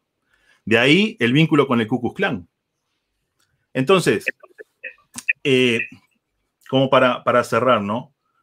Creo que esto del acercamiento, cuando realmente trabajamos con esta idea del puente y la necesidad de trabajar los contextos, creo que ahí valida definitivamente no una única voz para leer el texto, interpretarlo y aplicarlo, sino una búsqueda de eh, una lectura desde la comunidad, sobre todo pensando en la pata de la aplicación en el hoy y en el ahora. Obviamente, las herramientas para leer el, en el contexto, buscar la información del contexto original requieren más tiempo, requieren más formación. Yo no se lo pido a Marta de 70 años, pero sí escucho a Marta de 70 años una vez que ella termina de entender el desafío de, de, qué es este, o lo que quiso decir en aquella época, que el pastor me iba a pastorear, que me iba a guiar, que me iba a cuidar, que me iba a llevar al verde pasto, que era el lugar donde me iba a nutrir que el espíritu en ella pueda en su contexto decir, ah, esto quiere decir esto y esto se vive así. Y al yo poderla escuchar, enriquezco también eh, eh, el área, las implicaciones que tiene para mí y tendrá otras implicaciones para mí desde la perspectiva de lo que tengo que desarrollar desde el ministerio. Y poder vivir la vida cristiana como un proceso que va creciendo también implica que mi acercamiento al texto bíblico no es congelado, sino que va evolucionando en el tiempo, porque también la realidad va cambiando, lo que estamos haciendo misión lo tenemos clarísimo, no hay recetas. La vida es dinámica y gracias a Dios el espíritu es dinámico también en la aplicación este, de, esa, de esa receta. En definitiva, lo que quiero decir es, para mí la mejor clave hermenéutica es la misión. O sea, ¿cómo hacemos misión? no es, no es una entelequia intelectual, la búsqueda de la verdad. Es conocer la verdad para poderla aplicar, para transformar, ¿qué cosas? Mi vida en primer lugar y la vida de los demás, ¿no? En ese proceso. Sí, quizás lo, único que, le sumaría a eso es que para seguir la, imagen esta del, puente, eh, busquemos siempre que la construcción del puente sea del texto hacia nuestro contexto y no, y no al revés. Eh, porque, porque sí, obviamente hay... Eh, entiendo lo que decís de que, de que la verdad mayúscula es Jesús, pero, pero también en, esta, en esta gracia eh, en esta gracia general que Dios nos ha dado a todos en, cuanto a los intelectos, en cuanto a lo que es el, sentido común, en cuanto a lo que es eh, la comprensión lectora. Yo creo, que a lo que voy es, por supuesto que tengo clarísimo que dos hermanos este, honestos y haciendo un, esfuerzo este, sincero pueden llegar a diferentes conclusiones y, que nadie puede salir ahí a decir, ah, porque yo, porque mi tradición, porque esto tiene la verdad. Eh, pero, pero sí creo que, hay, cosas este, más, eh, más groseras o hay temas quizás estos de los más fundamentales donde a veces tiene que, tiene que haber estas cosas de, bueno, de, comprensión lectora y que gente que tiene toda la capacidad y mucho más, a ver, yo estoy seguro que Lucas y que Harold son 32 veces más inteligentes que yo, este, solamente al escucharlos hablar me, queda clarísimo. Este, pero, pero a veces este tipo de cosas que nos quedamos pensando, che, ¿cómo sacaron, e-, cómo de dónde salieron estas conclusiones, estos pasajes? Este, eh, creo que tiene que ver con eso, con que a veces el puente se quiere construir desde el contexto hacia el pasaje y no desde el pasaje hacia el contexto. Este, pero sí, estoy, de acuerdo que la verdad en mayúscula es Jesús y el que, pretenda haberlo entendido todo sobre Jesús este, tiene un problema este, bastante grande eh, en cuanto a otra cosa. que muy distinto es al ejemplo que vos dabas de, la doña Marta, ¿no? Que, tiene más que ver con cosas de sus reflexiones de la, aplicación a su, eh, a su situación este, personal y lo que ella va viviendo en, esas, en esos contextos. Vale. Ah, mira, eh, Jesús es la verdad, pero también eh, su palabra es verdad. En Juan 17 dice, ¿no? Este, tu palabra es verdad. Pablo le dice a Timoteo que, tenemos, que tiene que predicar la verdad. Entonces nosotros tenemos que, la, la, palabra de Dios es la verdad y lo que ahí enseña es la palabra de, es la verdad. No lo que yo creo que dice o lo que yo siento que dice. El, el problema con un poco el, el acercamiento que, que, que, que dio Toto es que mis circunstancias no pueden determinar lo que dice el texto. La palabra es verdad, porque es lo que viene la palabra, viene de Dios, sin importar eh, la cultura, la economía, la educación y demás. Ahora, la aplicación, sí, obviamente, la aplicación puede ser diferente, ¿no? Yo puedo leer un texto y quizás el Espíritu Santo eh, me guía, no sé, a ciertas cosas. Entonces, la aplicación puede variar, pero la interpretación debe ser la misma. Lo mismo que, por ejemplo, que entendió Timoteo cuando recibió la carta, es lo mismo que tengo que entender yo, porque la verdad no cambia, es la verdad. Entonces, en ese contexto, yo creo que hay pasajes que se pueden malinterpretar o que hay una hermenéutica errada y pasajes que se pueden interpretar bien como debemos de hacerlo. No voy a ir de vuelta al pasaje de Caín y Abel, este, pero creo que nosotros tenemos otros pasajes en la Biblia, por ejemplo, en Hebreos 11, cuando habla de los héroes de la fe, se menciona Abel. Creo que hay pasajes paralelos, pasajes que, que le arrejan mucha luz a eso, hay un contexto para entenderlo. Hay eh, teólogos muy respetados que a lo largo de los años han escrito, hay concilios, hay confesiones de fe. Eh, entonces, yo no, tengo que tener cuidado con traer una, una eh, interpretación nueva, entre comillas, o, que, o muy diferente a la que en 2000 años de iglesia eh, hay. yo voy a tratar de ser lo más directo y corto posible en este tema, ¿no? Yo soy una persona pro unidad en cuanto, a, los cristianos y trato de serlo, ¿verdad? Este, tengo amigos pastores de, de otras denominaciones, nos juntamos. Eh, cuando hacemos algo en la iglesia, tratamos de invitar a otras iglesias. Si hacen eventos otras iglesias, trato de ir y, bueno, no criticar a otros pastores y, y demás, ¿verdad? Pero yo creo que hay una, una cierto tipo de unidad que, es, que, que Dios aborrece. Y es cuando la unidad deja de lado la verdad. Por ejemplo, vos contabas, y yo sé que es solo una anécdota que vos estabas contando, pero por ejemplo, para mí que un grupo cristiano invite a un este, imán o una bandista me parece un sinsentido, por, por, por, decirlo leve, ¿no? Yo tengo familiares eh, que son un bandista, a los cuales quiero, respeto, me voy a juntar, eh, amo porque son, son mis familiares, pero no voy a hacer una actividad con ellos respecto a la iglesia. Eh, yo vivo en una comunidad musulmana en, Paraguay, estoy vivo acá, mis vecinos acá muy cerca mío son musulmanes, yo estudié dos años de árabe, voy a la mezquita, yo como con ellos, yo los amo, ¿sí? Y les comparto el Evangelio, obviamente, y ellos me comparten eh, eh, sobre el Islam. Y tengo muchos amigos y, de verdad amo vivir acá y, los amo a ellos, pero no voy a poner a la iglesia que pastoreo eh, no voy a hacer una actividad con, con ellos, ni, ni, por los niños, ni por, ni por la comida, ni por los pobres, ni, ni, por nada.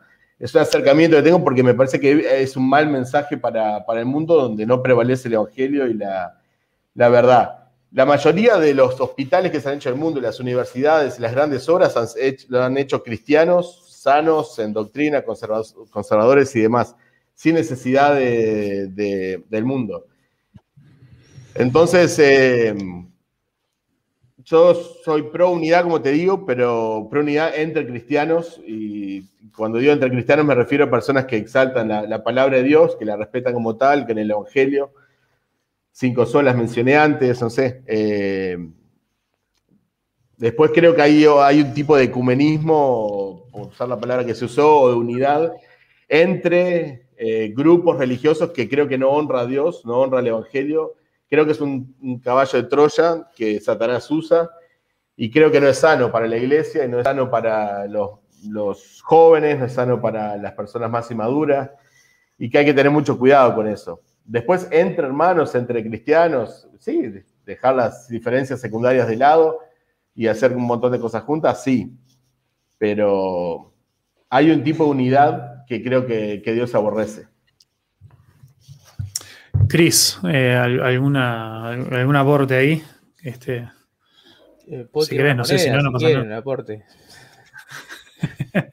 Pasamos la gorra. Claro.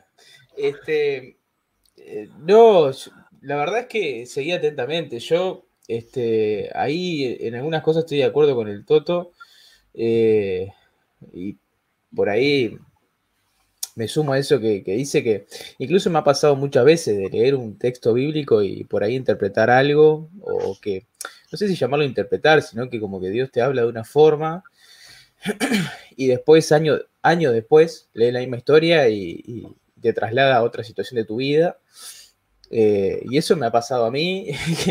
y no sé, creo que a, a más de uno de nosotros nos ha pasado algo similar. Eh, y, y calculo que, que, no sé, uno va entendiendo cosas diferentes también. Eh, la palabra de Dios es una palabra viva también. Eh, pero sí, claro, también en esa libertad, como decías vos, Facu, tampoco eh, hay que, hay- o sea, hay que cuidar de irse al carajo y, y decir, bueno, ta, Dios me habla lo que sea, qué sé yo, Dios es soberano, entonces me habla lo Entonces, porque está ahí sí, me parece que, que está un poco complicado. Y, con respecto a lo de la unidad, sí, no sé, yo he, te- he te- he tenido experiencias de, hacer cosas con, personas ateas y con personas que odian la iglesia, básicamente. Eh, y la verdad es que los resultados que llevo son muy buenos en, en- que, sin ir más lejos, por ejemplo, le voy a contar una, una anécdota bien corta.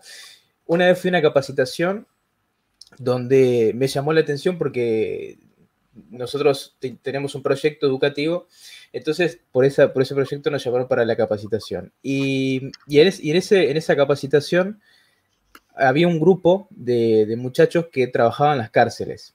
Y, y en determinado momento dicen, bueno, sí, nosotros- cada uno empieza a contar su, su- su proyecto que hace y bla. Y entonces dice, bueno, sí, miren, nosotros trabajamos en las cárceles, sí, tenemos a un grupo de evangélicos que trabajan ahí en las cárceles, pero la verdad que con ellos es imposible trabajar porque este, no, no, no quieren este, juntarse con nosotros, no, no tienen, este, no sé, a veces los invitamos para, para hacer algo, para comer, a una actividad, y, se- y no quieren.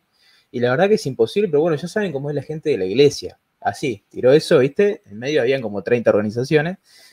Y cuando me tocó a mí, hablé y dije, mire, yo soy cristiano, este, y empecé a comentar un poco mi testimonio y, y lo que pensaba. Y termina esa reunión y esa persona se acerca y me dice, pa, mira, no sabía. Eh, qué increíble. O sea, no, no- no tenía esa perspectiva de, de la iglesia. Y qué sé yo, a mí, y después, bueno, seguimos haciendo cosas con esa persona y con otras personas de ahí. Y para mí fue como, eh, ahora con mucha esa gente, o sea, nos seguimos escribiendo, me siguen, yo lo sigo. Y yo creo que de alguna forma les hago llegar un mensaje. Eh, les comparto. O sea, que a lo mejor si yo les digo, no, eh, yo no, no, no voy a transar con ustedes en nada, está, me cierra una puerta. No sé, e- este es mi caso, ¿no? Eh, yo en este caso con esas personas no tenía contacto y la única forma de, o sea, ese fue el contacto. Eh, Reconozco que muchas veces, como por ejemplo tu caso, Alex, que vos ya tenés el contacto, ya te conocen. Ahí, de repente, entonces, claro, mezclar algo y también, bueno, no, no en, todo, en todo te vas a mezclar, ¿no? Eso, eso es lógico porque, eh, yo qué sé, vos tenés una idea de evangelismo y tenés una idea de lo que es más importante de repente para, para vos y, y- y- demás, este, y la persona de repente vos haces un evento y decís, pa, me encantaría que esta gente después siga interesada en- en Cristo, que venga a la iglesia y demás. Y la persona de repente con la que te asocias dice, pa, no, a mí me interesa que, que el tipo venga y ta, que se vaya, que, que yo que sé, que coma, listo, y, chao. Entonces son diferentes enfoques, y eso lo entiendo, pero eh, yo creo que no, no sé, unirse en algunos casos, ¿viste? Y, pasar el testimonio está, está bueno. En mi caso me ha servido bastante, y bueno, no sé, lo tiro. Ah, ¿puedo, puedo agregar algo, Facu? Yo creo que ahí tenemos que ser bastante Sí. honestos con, con- con no engañarnos a nosotros mismos, ¿no? En, en que lo que estamos haciendo es realmente, eh, o, o lo, o, a ver, que lo que estamos haciendo todo el tiempo tiene que ver con nuestra misión. Como creyente sé que en todo momento estoy compartiendo el Evangelio de una u otra manera. Voy a contar una anécdota bien, bien sencilla. Yo, los muchachos del barrio aquí, me invitan a jugar al fútbol. De hecho, ayer me invitaron a jugar al fútbol. Yo voy a jugar con ellos al fútbol, al fútbol 5. Yo no me puedo autoconvencer a mí mismo que ir a jugar con ellos es predicarles el Evangelio, porque no es así. Yo no estoy, eh, al ir a jugar al fútbol con ellos, yo no estoy evangelizando, porque no lo estoy compartiendo el Evangelio, pero es parte de mi vida hacer deporte, es parte de, mi ser, eh, compartir con los vecinos, darme a conocer con ellos, que se dé la oportunidad para charlar en un momento con ellos. Pero yo no me puedo autoconvencer de que eso es evangelismo. Y yo creo que por ahí pasa haciendo otros, uh, eh, otros ejemplos y quizás en, en unión en otras áreas, autoconvencerme de que estoy haciendo mi misión, como lo decía Toto, cuando hago cierto tipo de cosas. Por ejemplo, mencionó merenderos, otras cosas que hoy podemos participar en esas cosas, ¿por qué no? Acá en Salto han habido inundaciones y hemos salido a ayudar a los vecinos porque son nuestros vecinos. Pues, no, no hay problema con eso, debemos hacerlo porque como creyentes debemos mostrar el amor de Cristo a, otros. Pero yo no me puedo autoconvencer de que eso es evangelizar. Estoy haciendo eso porque amo al Señor y porque amo al Señor tengo que amar a mi vecino, a mi prójimo. Y yo creo que ahí a veces nos equivocamos. Entonces, que creemos que lo que estamos haciendo es evangelismo cuando en realidad no estamos evangelizando, ¿no? Y confundimos. Y yo creo que eso trae problemas para nosotros, más allá de, de los demás. Trae problemas a nosotros porque creemos que estamos haciendo la misión y no la estamos haciendo. Ahí obviamente partimos de conceptos distintos de hacer misión, ¿no? Puede ser, y yo creo que ahí habría que definir, un poco eso, ¿no? Pero, pero yo ah, voy y, yo creo en, en varias cosas estoy de acuerdo contigo, ¿no? Pero, pero creo que uh, uno, bíblicamente uno, uno entiende eh, que el, Señor instituyó una cosa, ¿no? Eh, no instituyó, eh, por ejemplo, no instituyó partidos políticos, no instituyó eh, estados, instituyó la iglesia. Y a partir de allí, él cumple su propósito. Él dijo, nadie prevalecerá, ¿no? Las puertas del Hades no prevalecerán contra... Contra la iglesia, o sea, es algo, es algo que él lo va a hacer adelante. Y, yo tengo que ser honesto, cuáles son los lentes que yo me pongo, ¿no? ¿Cuáles son los lentes que, que me voy a poner y voy a mirar? el Evangelio desde una óptica política, desde una óptica social, desde una óptica eh, eh, eh, humana, lo que sea, pero tengo que ser honesto, si para mí prima muchas veces, primero, otras cosas que la iglesia del Señor o lo que está la escritura. Para mí, por ejemplo, en mi corazón he guardado tus dichos para no pecar contra ti. Yo creo que la diferencia ahí entre, entre ver una cosa y mirar a través de, y cuando yo veo a través de la Biblia, de la palabra, claro que veo un, variopinto de, asuntos, pero cuando yo me pongo otros lentes, ¿no? Y trato de, que eh, eh, poner la escritura allí, ¿no? Y hacer, a tratar de hacer enfoque como una cámara, y bueno, eh, surgen problemas que nos pueden llevar, y hay cosas que son bastante pragmáticas y útiles y buenas, pero nos pueden llevar a, un problema de que no tiene que ver con la iglesia. Una, una sola cosa quiero decir, porque es bien interesante y tiene que ver con la hermenéutica que se lo que dice el otro. Tiene que ver con la hermenéutica que se hace de lo que dice el otro. Entonces Felipe trata de poner en categorías algunas cosas que yo dije y yo vuelvo a decir lo que dije al principio. Depende del concepto que tengamos de misión. Yo no estoy poniendo una categoría de evangelio social. Yo lo que estoy diciendo es, ¿qué es la misión? ¿Para qué está la iglesia? bien interesante, una iglesia que empieza siendo vida comunitaria y después se transforma en otra cosa y que podría dar la pauta de que pueda seguirse transformando. Pero de nuevo, repito, tengamos cuidado con cómo evaluamos lo que dice el otro, respetemos lo que dice el otro, y yo vuelvo a recalcar que lo que yo estoy planteando tiene que ver con cómo definimos la misión. Y la misión pasa por entender amar al prójimo como a uno mismo, amar a Dios con todo, y esto reflejarlo en mi contexto. ¿no? Facu es la única persona que hace un post sobre la unidad y terminamos todos peleados. No, mentira. No, no, no, no, pero a ver, este, fue la broma. Eh, ahora sí, ya me, tomo mi rol de Victoria Rodríguez para, este, para empezar a tirar unos pensamientos finales. más que nada, eh, más que nada por un tema de, está bueno respetar nuestros tiempos, eh, de que, bueno, quiero quiero que les dé ganas de volver a participar de algo así. Tenemos un este, móvil en vivo, Vic. Antes de cerrar. No, pero, pero, me, pero me encanta, me encanta que de a poco. Eh, me encanta que, de a poco eh, esto de calzón quitado se, se puede ir tor- tornando en esto de que de verdad podamos intercambiar este, ideas contrapuestas, eh, porque bueno, eso es algo que se tiene que desarrollar con, con el tiempo, pero bueno, en un comienzo uno a veces este, va invitando gente que por más que le gustaría generar artificialmente una polémica, solemos pensar bastante parecido en algunas cosas. Entonces, me, gusta esta instancia y por eso quería probar esta, esta dinámica. Eh, y, y está bueno. Y por lo que dice el Toto, que, que obviamente no da el tiempo de desarrollarlo ahora, eh, eh, seguramente dentro de unos pocos podcasts eh, ha- habría que, que dedicar uno a desarrollar esta idea de, de, bueno, tenemos, cuál- manejamos diferentes definiciones de nuestra misión, eh, de lo que es la misión de Dios. eh, y, bueno, y quizá cómo esas distintas definiciones afectan la forma en la que nosotros hacemos iglesia, sin duda que, sería una excelente parte B este, a, esto.